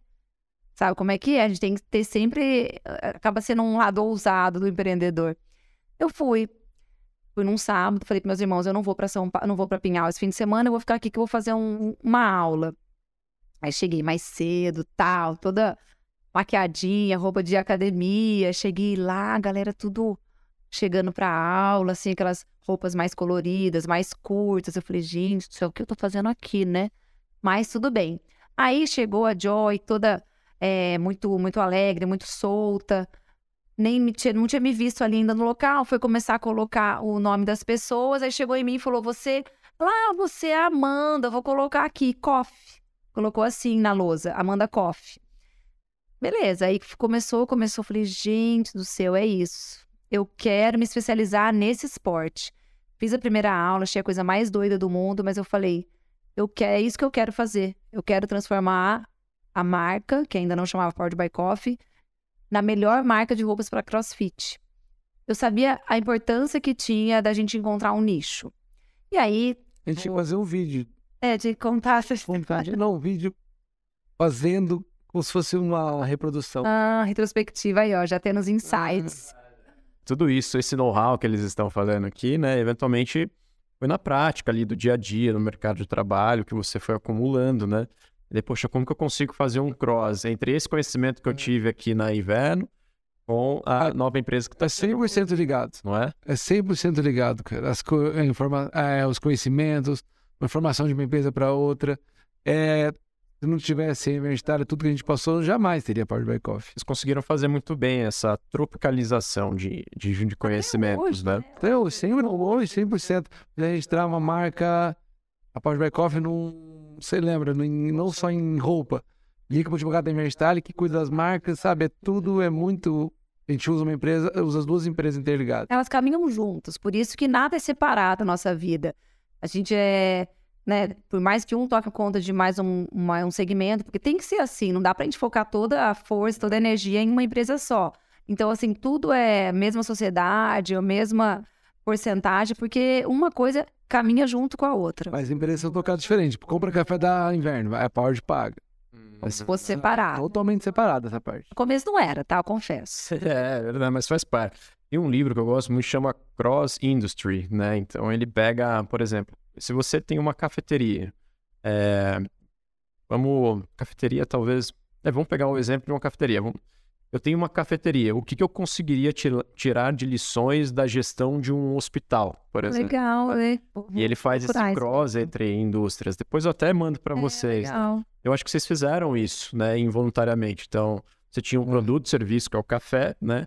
A gente consolidou um modus operandi, conhecimentos, e como que a gente consegue tropicalizar isso para uma outra empresa que já tem um outro produto, né? Que é na linha de É, vestuário. por isso que até uma vez que fui fazer uma palestra lá no, no, na ETEC, perguntaram assim, ah, então quer dizer que foi mais fácil por ter inverno de Itália? Que você tinha estrutura, tudo? Pode ser, pode ser que sim, Ah, não sei. Ajudou. Lógico que ajudou. O Michel começou a fazer as telas para mim, era falar da inverno de Itália, não teria esse funcionário, mas não sei, entendeu? Mas, se creio tivesse que... desistido, por exemplo, ah, a universidade é difícil, vamos parar, vou trabalhar para alguém. Ou a Power de meta é difícil. Ah, eu sei que a Power de ah, mas vamos parar. Então, acho que tem que continuar tocando e É, no final, Aprendeu. eu, eu diria que talvez não, não, não foi nem mais fácil, mas foi mais, é, vamos falar assim, é, talvez um pouco mais fluido, porque vocês já passaram por uma trajetória e, con- e con- Acho que a nossa mente também, né? A gente já tinha passado por tantas já estava um pouco mais maduro, né, é. no, no ecossistema de negócios, daí vocês conseguiram é, os aprendizados, né, e erros também, a gente vai adaptando e calibrando, né, qualquer tipo de novo Exatamente. negócio que a gente crie, né. Por isso que tem gente que fala assim: você acha que empreender é para todo mundo? Depende, depende do que, que a pessoa quer passar, porque empreender é bom, tudo, mas é muito difícil. A gente sabe que sozinho, principalmente, é, ou do nada, do zero, começar. Na época, quando nós começamos, a gente nunca teve, primeiro, a gente nunca teve apego material, isso ajuda. E também a gente não tinha salário no começo, não se importava. A gente não, não tinha tantas perspectivas, a gente queria fazer as coisas, como o Charlie disse, a gente estava muito mais focado em comprar uma máquina, investir, comprar um terreno, do que fazer algo pra gente, né? Tirar tanto, ter isso de salário, tudo. Então, assim, eu acho que empreender é, é abrir mão de muita coisa. é abrir mão de muita coisa É por um determinado período Sempre da sua abrir, vida. Sempre vai ter que abrir. Eu acho que não é. É Até mesmo. hoje. Sempre vai ser. E tem que ter raça, né. A empresa está sempre em primeiro lugar. Não, lógico, pra nós, tem a família, mas eu falo questão de financeiro. Para nós, a empresa, eu acho que para quem quer conseguir ir para frente, a empresa, na parte financeira, está sempre em primeiro lugar. O patrão nunca pode estar em primeiro lugar do que a empresa. Antes, você tem, ah, eu preciso ampliar minha fábrica ou construir uma casa. Se você não pode ter os dois, você tem que ampliar a fábrica. E, por exemplo, a gente tinha. ponto de vista, é verdade. Se vo... se a sua casa espera um pouco. Ah, eu vou comprar trocar de carro ou vou comprar uma máquina? Ah, tá precisando da máquina? Compra a máquina. A gente E Isso acontece numa frequência alta até, né? O, o Você mão. ruim, tô falando. Você abre mão. Agora, O ruim acontece numa frequência você, alta tem, outros mas negócios, se né? você tem um bom emprego, trabalha tranquilo, você não precisa investir, É o dinheiro que você rende, você, você gasta com você. Você compra um carro, você. Então tem um lado bom também de você trabalhar para alguém ou não ter É questão de perfil de pessoa, eu creio. pessoa. Dá pra pessoa ser feliz. Precisa de acostumar também. Você acostumou ter um bom emprego e tal, ela, ela leva uma vida muito boa. É, eu também acho. E pensando aqui na escalabilidade, então, poxa, eu com- comecei a patrocinar né, as redes Uhum. sociais, então provavelmente tá falando aqui do, do Instagram, né, o Facebook e tal, é, nesse plano de revendedoras. né? Ah, e como que foi abraçado isso? Começou a chegar a ser Virou a chave. revendedoras mesmo? Foi a viradinha de chave ali para escalar? Foi a virada de chave. Claro que, assim, a gente patrocinou algo que a gente acreditava, né? É, a gente não simplesmente patrocinou, a gente patrocinou uma co- um modelo de negócio que já dava certo. Testado e aprovado. Testado e aprovado que funcionava. Então, nós já tínhamos revendedores vivendo disso, que começaram como plano B, mas se tornou plano A. Já tínhamos eh, revendedores que estavam vi- vivendo disso e tirando um bom retorno financeiro. Porque eu brinco que o revendedor, ele não tem que investir tanto quanto a gente, ele não tem que ficar pensando em aumentar a produção, ele não tem que ficar pensando em aumentar a fábrica. O lance dele é comprar e pensar na venda. Então, ele está até na, em vantagem em relação Não a isso. é loja Ele- física, É, que já é diferente de um café. a gente não estimula a loja física porque a pessoa depende do trabalho dela. Ela vai nos plantões, vai nos box, faz sacola, vive do Instagram. E ela tem que ter orgulho disso. Porque muitas vezes a pessoa quer abrir uma loja até por vaidade, ego, por realização. Eu entendo que é uma realização, mas você investe muito, você muda os seus pensamentos diários. Você tem que pensar na internet, na água, no aluguel. Quando a gente viveu o crossfit, a gente sabe, o crossfiteiro ele compra de quem tá mais perto. Crossfiteiro é diferente também. um pouco. É. O crossfiteiro usa roupa de crossfiteiro. Ele, ele gosta de sair com uma roupa de E a crossfit. comunidade, né? Ele Esse pra se- alimento. igual- é tipo o skate. Ele Uhum. gosta de usar uma roupa e ser identificado como ele anda de skate. O crossfit é a mesma coisa.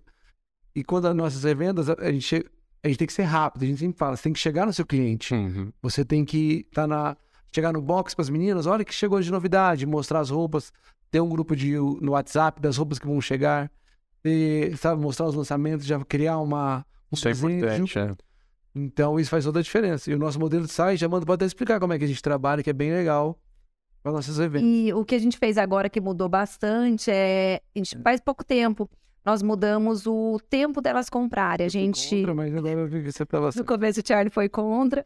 Democracia vence. A democracia venceu, ele teve que é, vestir aí a camisa. Não, mas eu vejo que foi... Mas o que acontece? É, agora eu tenho um grupo com as revendas, além do grupo que ela tem com as consultoras, que mostra as novidades, tudo, a gente troca muita ideia ali. Então eu fico sabendo exatamente o que o cliente quer, o que o cliente precisa, as dores daquele mundo, porque eu agora estou mais na produção e elas estão na linha de frente, né?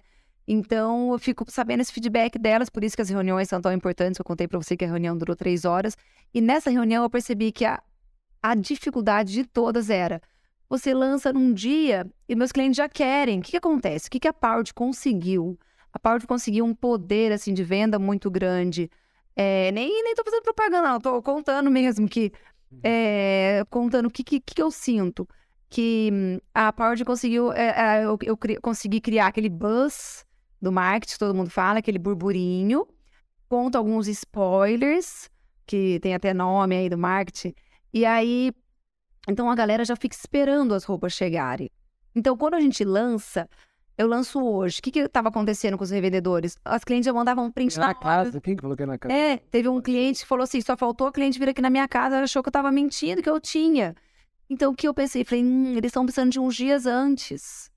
Então, foi onde eu pensei, poxa, que- por que, que eu não faço um lançamento para as revendas uns três dias antes? Aí lança para o consumidor final uns três dias depois. É o tempo deles finalizarem os pedidos com a gente pelo site, fazerem o pagamento e as caixas começam a ser enviadas pelas transportadoras. E a gente tem correio, rodonaves, Braspress e algumas, ah, alguma, dependendo da cidade, é claro, conseguem chegar em dois, três dias. Tem lugares que demoram mais, mas aí não daria para eu fazer um lançamento assim de 10 dias, porque acho que perde um pouco o time. É tipo um deslocamento estratégico, então, né? É, as revendedoras, elas sabem antes, né? Isso. Do público, vamos falar assim, o que, que vai ser lançado. E até elas recebem antes. Exato. Então, quando a gente lançou, Aí o cliente chama e fala, ah, vai chegar ontem aqui, É, ele vai chegar ela já amanhã. sabe que vai chegar, entendeu? Ah, legal. Então, assim, Às vezes ela não tinha comprado ainda. Tava às vezes comprando. elas até elas falavam pro cliente, eu já comprei, mas na verdade ela, não- ela não tinha comprado ainda. É. antes de fazer esse- dessa forma. Então, esse formato ficou bom, que eu lanço no site para elas uma área só de revendas. Elas vão lá, elas têm que acreditar no lançamento, mas como elas já sabem que a Powered vende e também já tem um burburinho, um spoiler ali, ela compra, ela finaliza, paga e chega para ela em uns dois, três dias. Então, quando a gente lança, ela fala pro cliente, tá chegando, já vou separar o seu, entendeu? Uhum. Nossa, interessantíssimo. É. Bom, pessoal, então a gente estava falando aqui um pouco dos planos de escalabilidade, né? A gente entrou ali é, no contexto das revendedoras, né? Que foi uma virada de chave para o negócio de vocês de fato. Daí eu imagino já que a gente estava falando até de outros canais de vendas, né? Interessante, quando a gente olha aqui a Powered by Coffee, né? Tinha lá as vendas nos box, nos eventos, né? Também as revendedoras, né? Então você conseguiu capilarizar, né, a sua a sua interface de venda, né, com o cliente final, vamos falar assim, muito bem. Eu que e falando aqui de capilarização, né, e até ramificação, mas mirando mesmo o nicho, né?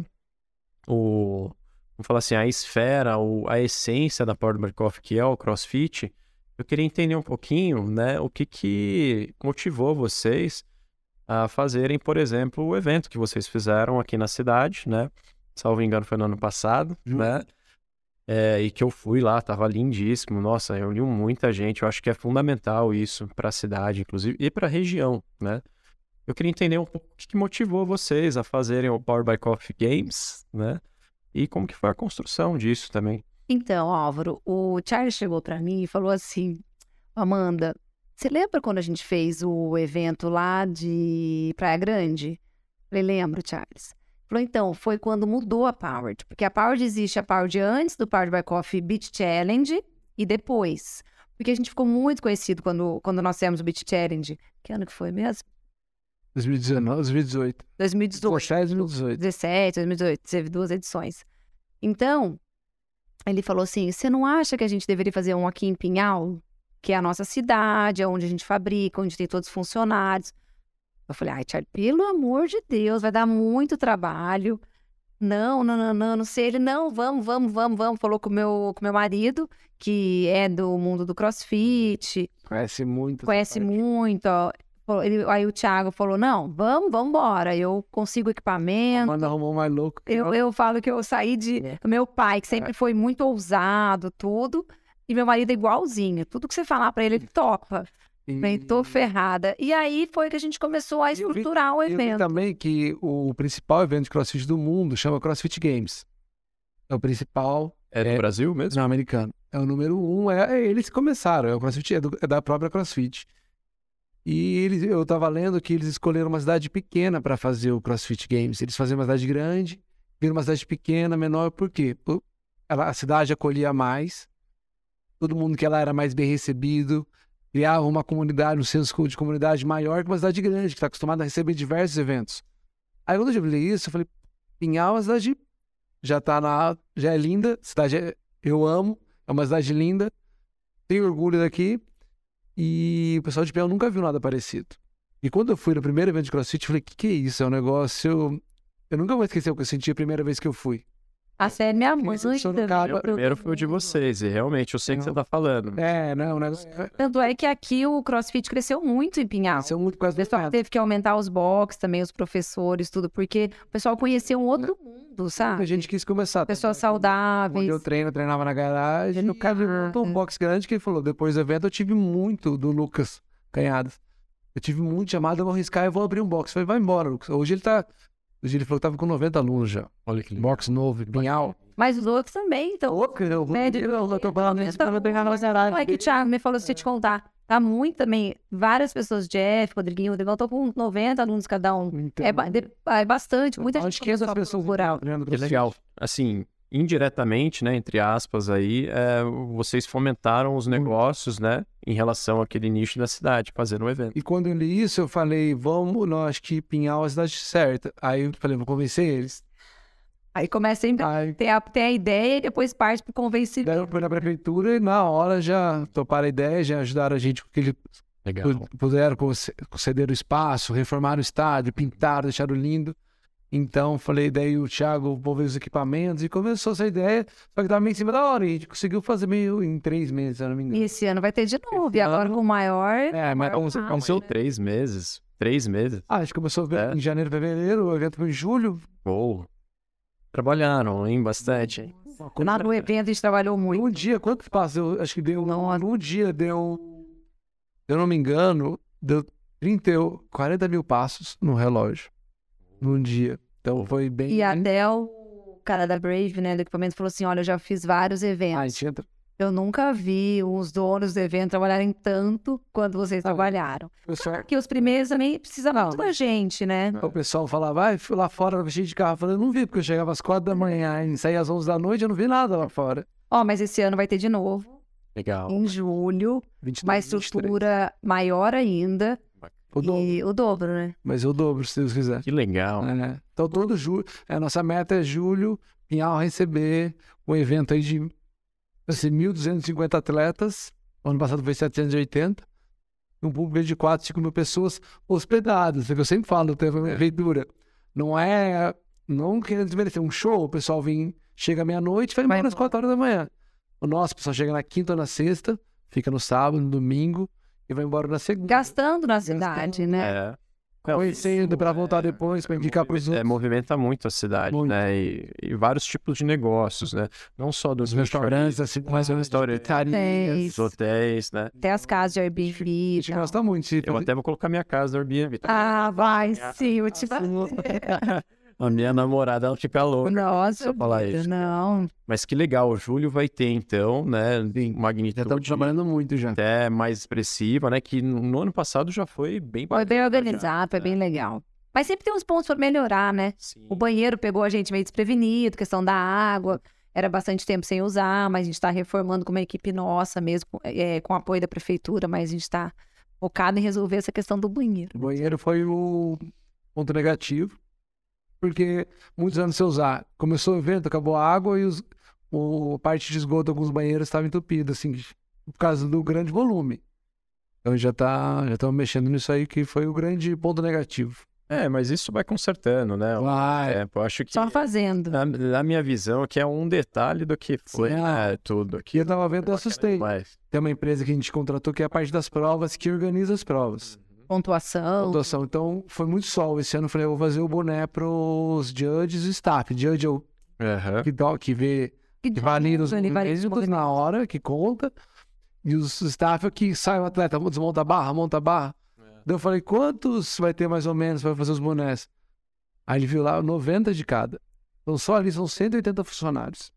Olha que legal. E tem É uma um coisa sistema. engraçada também, É, que eles falaram que, que como é uma cidade mais distante, o ano passado a gente não teve tantos inscritos de judges.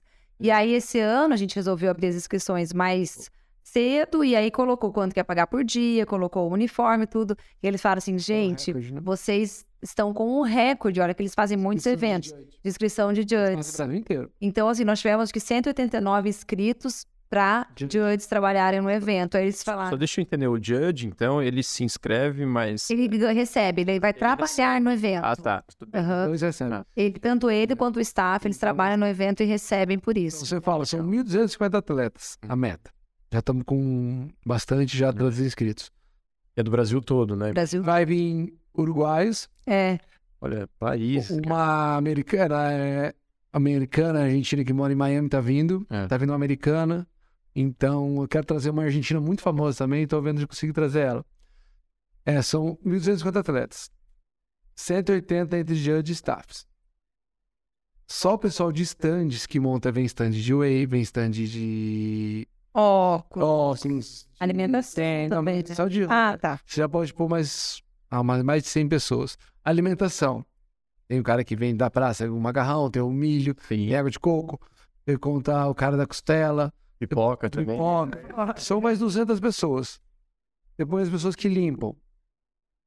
Aí você põe nossa loja. Pessoal que entrega os kits. Então, a gente tá falando aí de umas 3 mil pessoas trabalhando no evento. É, é uma geração de serviços temporários, né? É, É, Só no evento. é um pico E gigantesco. cada atleta, por ser interior, ela fala, ai meu, eu faço crossfit tanto tempo, eu nunca levei. Como o estádio, o nosso estádio é muito bonito. É muito Também bonito. acho.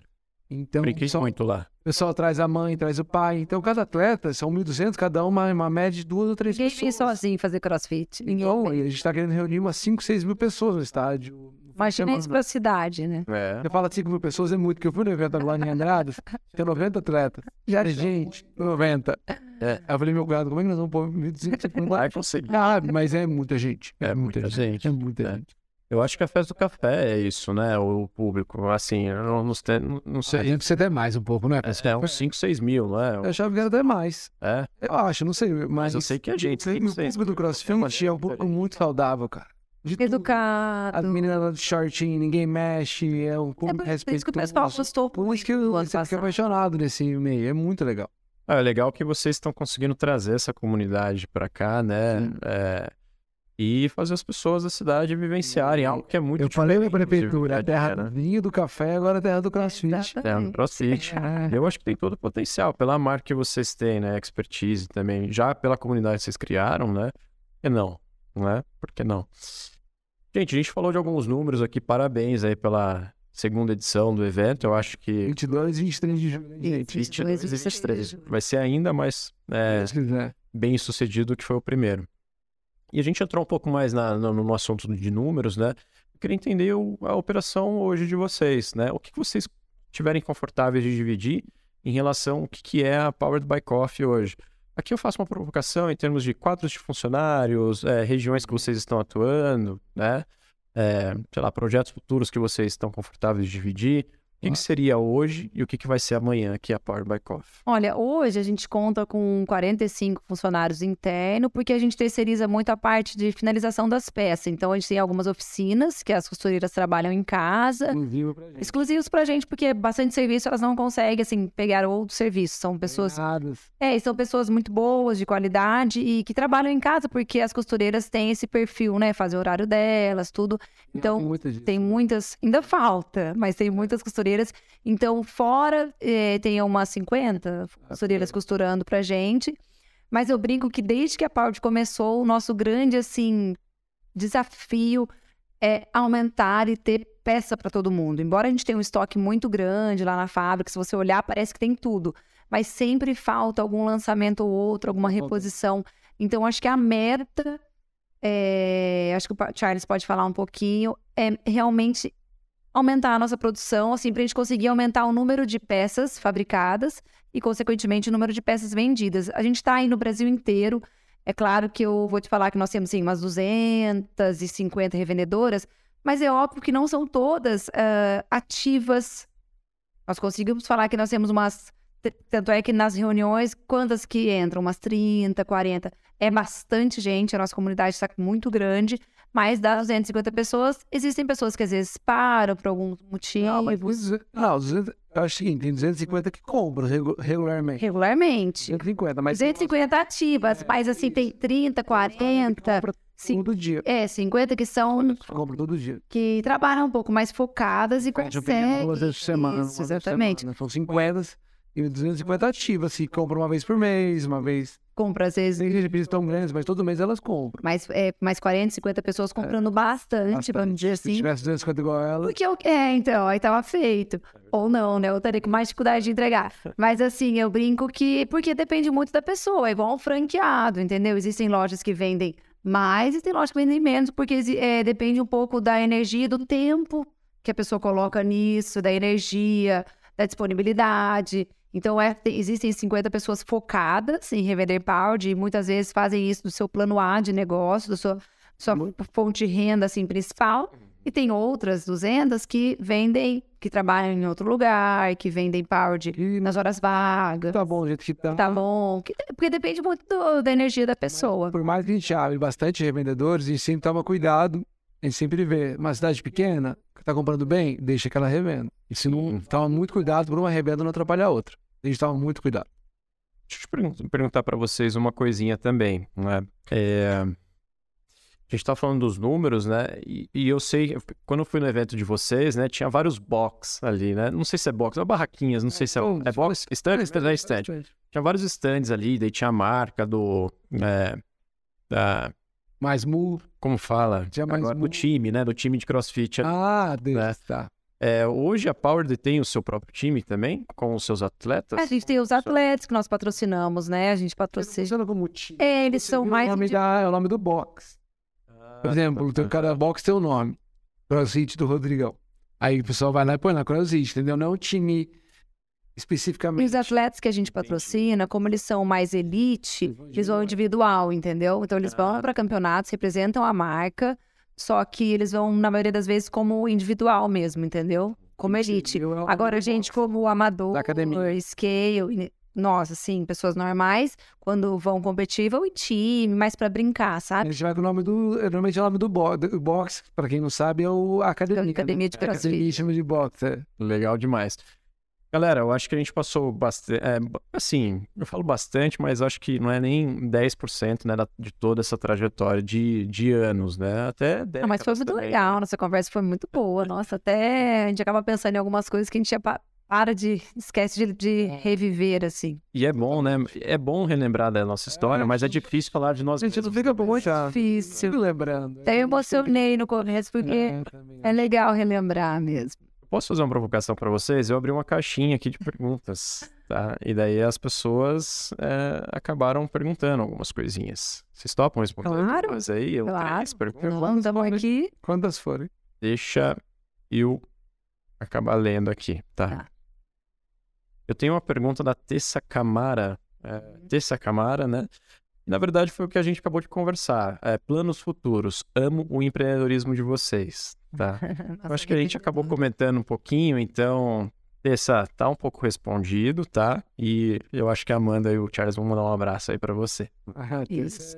A Terça é nossa revendedora, né? sim. Tá? Vendedora ativa. Muito ativa e até a gente brinca que ela foi expulsa do MEI, porque ela começou a vender, vender, vender e agora Não ela. pode mais ser MEI. Fazer uma hashtag, né? É. Olha que bacana. Então quer dizer que realmente tem as. as Fala aí, né? Charlie, dos planos, assim, futuro. Tá, o plano até falei pra Amanda. É, eu falei, Amanda, o negócio é o seguinte, vamos ter que ampliar. E a gente tinha prometido não fazer mais nenhuma obra esse ano. Vamos ficar calmo, mas já falei pra ela, tem que começar a semana, temos que ampliar, porque a confecção ocupa muito espaço. Uhum. Tudo é espaço. Sim. Precisa ter mais a mesa de corte, então tem que fazer, não dá, tem que fazer um galpão. E pra gente, ah, alugar um seria mais rápido, mais rápido. Só que tem que ficar todo mundo pra gente, as equipes têm que estar perto, tem que estar sempre de olho, sempre. Então a gente tem que falar, Amanda, graças a Deus tem um terreno que dá pra ampliar, vamos ter que ampliar, vamos começar o galpão. Eu chamei ela sábado, né? Não dá, porque a gente acaba perdendo venda. Eu acredito que a gente tá perdendo uns 30, 40% por mês de venda. Se a gente tivesse Por mais. causa da capacidade produtiva. Exatamente. É. E produzir roupa é difícil, você sabe, É. é, é difícil, É é complexo. complexo. Então tem que ampliar e tudo é espaço. Deu por mais uma mesa de corte, é espaço. Aumentar a parte de cima, que é espaço. Precisa aumentar o estoque, pôr mais máquinas de costura. Então eu falei para a Amanda, a gente tem que começar a construir já. A gente construiu uma parte nova lá. Se não tivesse construído. Já ajudou muito, mas mesmo é assim tá, agora já. Está muito apertado. Então a gente tem que ampliar e vamos fazer devagarzinho e vamos para cima. É, e é, vai ser algo que vai ajudar vocês a atingirem lá mais vendas em peças e por aí vai. Exatamente. Eu tenho uma outra pergunta aqui da Sara Regina, underline 97, tá? É, é, aqui é uma coisa interessante, porque a Amanda até acabou comentando que ela está um pouco mais envolvida na produção, né, Amanda? Então, a Sara perguntou o seguinte: Amanda, teve alguma diferença na produção das roupas desde que você se mudou para Pinhal? Você morando em Pinhal, estando mais perto do processo? Olha pra você ver como ela me acompanha, né? Bonitinha. Beijo, Sara. Obrigada pelo, por estar sempre presente aí no Instagram. É, o legal de a gente mostrar a nossa vida no Instagram é isso, né? As pessoas acabam acompanhando.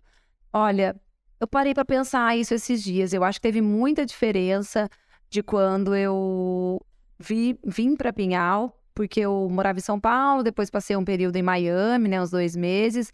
Mas eu acho que mudou quando eu estando aqui próximo da produção, porque, é, querendo ou não, eu consigo ver mais de perto tudo que está acontecendo, até a parte de criação. Eu falo que a parte, assim, funciona, ela é, tá redondinha já, a, a produção, mas a parte de criação ainda é, precisa muito ali da minha energia. 100% da mão. Tem que ser, eu tenho que estar ali todo dia por conta da, da criação. Então, eu acho que mudou muito e eu consigo ver, estar mais próxima do que realmente precisa. Porque quando a gente está um pouquinho longe, a gente acha que as coisas estão saindo de uma maneira, mas acaba que está faltando alguns produtos, algumas camisetas, alguns itens. Então, assim, estando pertinho, eu consigo sentir e estar em sintonia também com a equipe. Eu acho que as coisas acabam fluindo mais. Ah, é que eu vejo muito que você prova tudo. Eles falam, ah, esse top aqui É. vai lançar. Ah, tem que apertar um pouquinho aqui. Exatamente, porque como tá você sabe como aqui. que é tecido é difícil, né? Hum. Por mais que você compre do mesmo fornecedor,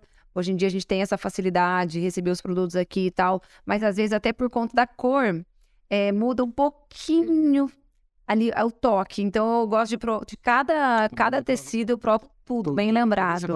hoje eu falei, ó, chegou- Chegou novo lá, vai Eu preciso provar, porque às vezes um detalhezinho, um, alguns centímetros que a gente tira ou acrescenta, faz total diferença. E eu acho que é isso também que faz as nossas peças serem tão bem aceitas em vários tipos de pessoas, né? Não só um tipo de corpo. Então a Power é muito focada em atender assim de uma forma geral para que a mulher se sinta bem, independente do, do jeito, do corpo, do, do estilo dela. Legal demais. Deixa eu perguntar, e, é, é, perguntar não, na verdade é interessante isso, você está próximo da produção, porque o tempo de resposta também ele aumenta muito, né? Então, poxa, o que, que o mercado está demandando e o que, que a gente vai produzir? Eu acho que você consegue fazer essa ponte numa agilidade até muito mais rápida, né? Do, do que, se a gente terceirizasse, né? É. E eu falo para Amanda isso, que eu sempre falo, a gente tem que ser cada vez mais ágil. Chegou um tecido lá, eu falei, esse tecido aqui já tá um mês aqui. A gente tem que aumentar a produção. Por isso tem que aumentar não, tecido a produção. que venderia na hora. É, e custo de estoque, é, nossa, é complicado, né? E esse tecido venderia na hora. Então a gente tem que chegar, em dois dias tem que cortar esse tecido, já tem que pra fechar, tem que estar na loja em uma semana. Então, por isso a gente E tem, além de que tem tem uma fila para cortar agora, É. sabe? Uma fila de tecidos, de lançamentos. Então, é, se você for lá, vou te explicar bem é essa dinheiro parte. parado, né? Porque eu compro tudo à vista. Além, além do dinheiro parado, você poderia Tá vendendo bem isso. já ter comprado outro. Sim, sim. Você precisa da vazão, né? Tem uma demanda, nós temos demanda, Estoque é- nós temos demanda para isso. Se chegasse aquele tecido que você está cortando hoje, chegou já faz uns dias. Não pode contar qual é. É. Não. Já tivesse cortado, já estaria quase chegando pra gente. Nas... E, outra, não é nem só pensando em valor de custo, mas assim, eu penso nas minhas, nos meus revendedores Isso que eu tô falando de felizes, no cliente final também, que tem necessidade de comprar uma coisa que eu já mostrei aí, que eu fiz um- uma pilotagem. Então, assim, se a gente recebesse, conseguisse cortar, já estampar ou colocar uma etiqueta e já finalizar a peça, a gente ganharia. A gente precisa de mais vendas de corte. Por isso que mais- precisa aumentar a produção. É. Gente, vamos aqui então. Acho que é a terceira pergunta do, do pessoal, e daí eu vou fazer a minha aqui para vocês, tá? Para a gente acabar finalizando o nosso bate-papo. Mas tem o Virso Almeida aqui. Isso. E eu acho que foi algo Uhum. inclusive, a gente já até conversou aqui, tá? Como uma empresa que tem o café como DNA da família pensou em entrar no mundo do vestuário. Acho que a gente até respondeu isso, mas se quiser reforçar um pouquinho, Amanda, eu acho que é interessante aí. Ah, então, eu acho que assim, o café tá mesmo no nosso DNA, tá até no meu corpo aqui. Hum. E quando eu criei a Paud foi porque eu queria criar uma coisa diferente, conseguisse chegar na casa das pessoas aí pela internet, mas eu não queria perder o DNA que é o café. Por isso que eu comecei a fazer roupas relacionadas a, a com frases de coffee, de café, motivacionais, mas nunca perdendo é, essa essência nossa, porque eu falei também na pior das hipóteses, a nossa família usa as camisetas, tá tudo certo. Não, só lembrando, nós estamos aqui, nós estamos no café há mais de 150 anos. Nós somos a quinta ou sexta geração, é. Então era inadmissível Meu sair. avô, meu trisavô, sempre trabalhando com café. Eles são italianos, é a família? A origem? Minha mãe, É? meu É. pai é família, você, acho que é portuguesa, mas estão no Brasil há muito tempo, então... Nossa, mas bastante tempo, né? Muito 155 tempo. gerações, legal. É. Eu acho que a ideia foi essa, criar um produto inovador, diferente, é, sair um pouco ali do, do mundo de lojas que eu vivia no momento, ali com aluguéis caros, condomínios, muitos funcionários. Eu queria uma coisa que desse para enviar pelo correio e tal. Foi onde eu comecei com as camisetas e depois a gente acabou é, se infiltrando aí no mundo do crossfit, porque eu acabei me apaixonando pela modalidade e vi que ali era uma comunidade que dava pra gente utilizar como um nicho e se especializar. Perfeito. Legal demais. Pessoal, agora vem a minha pergunta, é um pouco mais profunda, tá? Mas é interessante cada um dar a sua resposta. Se a gente fosse parar para pensar que de todos esses anos, décadas, né, até é, quando o seu pai, o pai de vocês, né, trazia vocês para perto ali da empresa, é, em termos de, de conquistas, né, o quanto que vocês atribuiriam exclusivamente para sorte, tá? O que vocês construíram desde então e o quanto que vocês atribuiriam para resiliência, força de vontade, né? um pouco de garra e quem sabe até pioneirismo né? em, em alguns setores ali. Sorte, eu poderia falar que a família que nós temos é uma sorte. Por todos os problemas, sempre manteve unido, sempre, sempre, sempre. Acho que foi isso que uniu a gente até mais. Não preciso falar se são tão amigos, mas acho que foi as dificuldades que, se a gente não tivesse passado nenhuma dificuldade, não sei se a gente seria tão unidos. E esse foi, acho que a maior sorte que nós tivemos, é a família que nós temos. E hum, resiliência, eu acho que é, tirando a, a sorte da família, acho que é 100%. Pra mim é 100%, não é nem 99%, é 100%, porque eu te falei até um pouco antes, nessa jornada, foi até hoje é muito mais coisas chatas, negativas, do que coisas positivas. Só que quando você consegue uma coisa positiva, elas parece que ela sobressai mais. Só É. que no dia você tem 10 as coisas difíceis e uma que fala, putz, essa uma. Essa Acaba dando um valor especial, valeu, né? valeu todas as 10 negativas que eu tive. Então a gente fica sempre em busca, eu, por exemplo, dessa. De conseguir uma coisa positiva, porque eu tenho. Essa positiva vai sobressair e vai fazer eu esquecer de todas as outras partes difíceis que a gente teve no dia. Legal, um bom ponto de vista. E você, Amanda? Bom, acho que eu vou ter que copiar essa partezinha do Thiago, porque é o que eu sinto também. Sorte por eu ter nascido nessa família de pessoas assim que me incluíram, mesmo sendo a única menina, mais nova. Então, desde sempre, assim, me incluíram no, no mundo do- de empresas, de negócios. E também um sempre valorizando o outro, sempre ajudando nos, nos momentos tão difíceis que a gente passou. Nunca deixando a gente baixar a cabeça, sabe? Se entregar. Isso é muito legal da, da família. Então, acho que a família conta como sorte. E. Nossa, difícil, hein?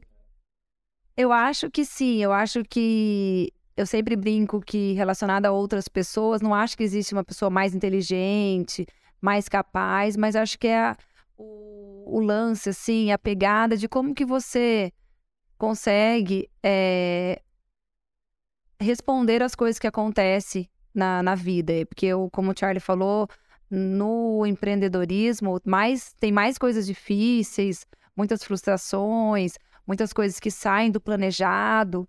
Então, eu acho que essa ambiguidade, assim, de saber lidar com essas situações, é claro que envolve também a família. Então, eu acho que família é a base de tudo, porque a gente aprendeu a se relacionar com as pessoas. É, digo por mim também, eu acabo gostando dos desafios. Eu gosto, tem gente que fala, ah, eu não sei como que você aguenta. Porque é muita pressão, muita gente, né? Imagina só, 45 funcionários todo dia ali, acaba acontecendo coisas que fogem um pouco da nossa.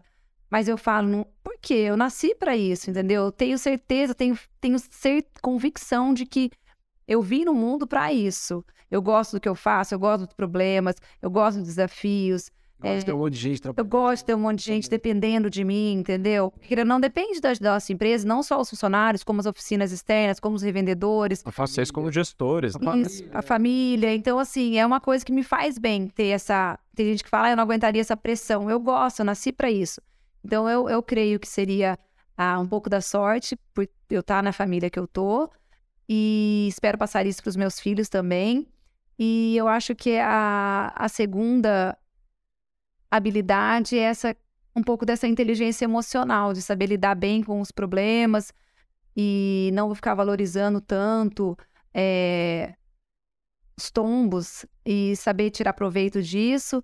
Eu acho que o que é muito, muito pouco falado hoje em dia é essa questão dessa inteligência emocional. Assim, acho que os jovens eles têm que trabalhar um pouquinho mais eh, essa eh, fortalecer um pouco mais esse, esse- essa inteligência emocional, saber lidar mais com essas situações difíceis. E viveu hoje, né? Viveu hoje. Eu acho que tem que. Mais que você tenha planos, você tenha. Quero conquistar isso, quero fazer isso. Mas você- até antes eu era mais imediati... imediatista. Hum. Porque eu acho que viver hoje é muito importante. Hoje, ainda mais que eu sou casado, tenho dois filhos. É, viver. Você tem que. É, que nem hoje falar, a gente tem que aumentar. Mas eu olho o jeito que ela tá, já me dá um prazer. Hum. Me dá uma satisfação. Lógico, vamos aumentar, vamos construir, vamos. É gostoso, é legal. Só que a gente tem que estar feliz do jeito que a gente tá agora. Mas sempre querendo expandir, mas viver hoje e desfrutar. Desfrutar do jeito que você tá, a família que você tem, como você está, com quem você está trabalhando. Então, eu acho que viver hoje é muito importante para você ter uma realização. Criar tanta Uma ansiedade. ansiedade. também. muito- Controlar a ansiedade é o ponto-chave. É o ponto-chave. Legal, gostei bastante da resposta dos dois. Só fazendo um cross industry, mas é um cross podcast aqui, né? Eu fiz um podcast recentemente com uma professora de yoga, né? E uma das coisas que ela falou no nosso bate-papo, né, foi a importância de você desfrutar do momento que você tá, né? Isso não significa dizer que você não, não precisa projetar um pensamento. Vai se alguma coisa assim. acomodar. Isso, mas é interessante que ela falou assim, cara, quando a gente tá conversando com alguém, né, não fica pensando o que, que vai ser daqui a Não, duas, nós três estamos aqui, eu estava pensando nisso. Nossa. A gente está aqui agora. Não tô vendo que elas são, não tô com pressa. Desfrute do momento. Tá, tô feliz de estar aqui, É. tá gostoso. Isso faz. Obrigado.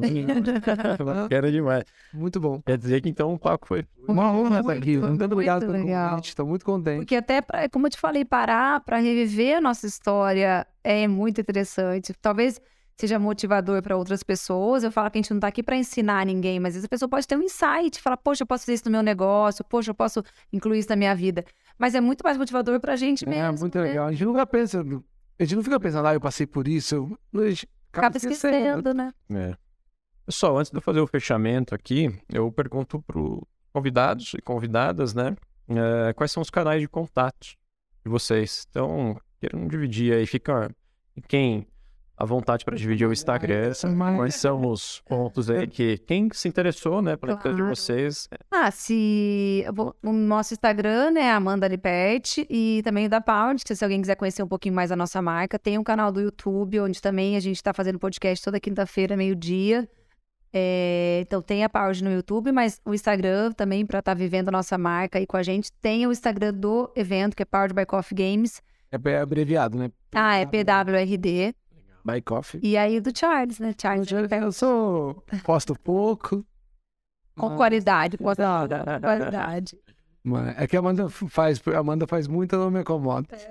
Legal, legal. Mas bacana. Eu até vou tomar liberdade, daí eu coloco lá no- na descrição Sim. do episódio os principais pontos de contato, né? E também tem um site, né, que vocês falaram. Isso, aham. www.pwrdbycoff.com.br. Show.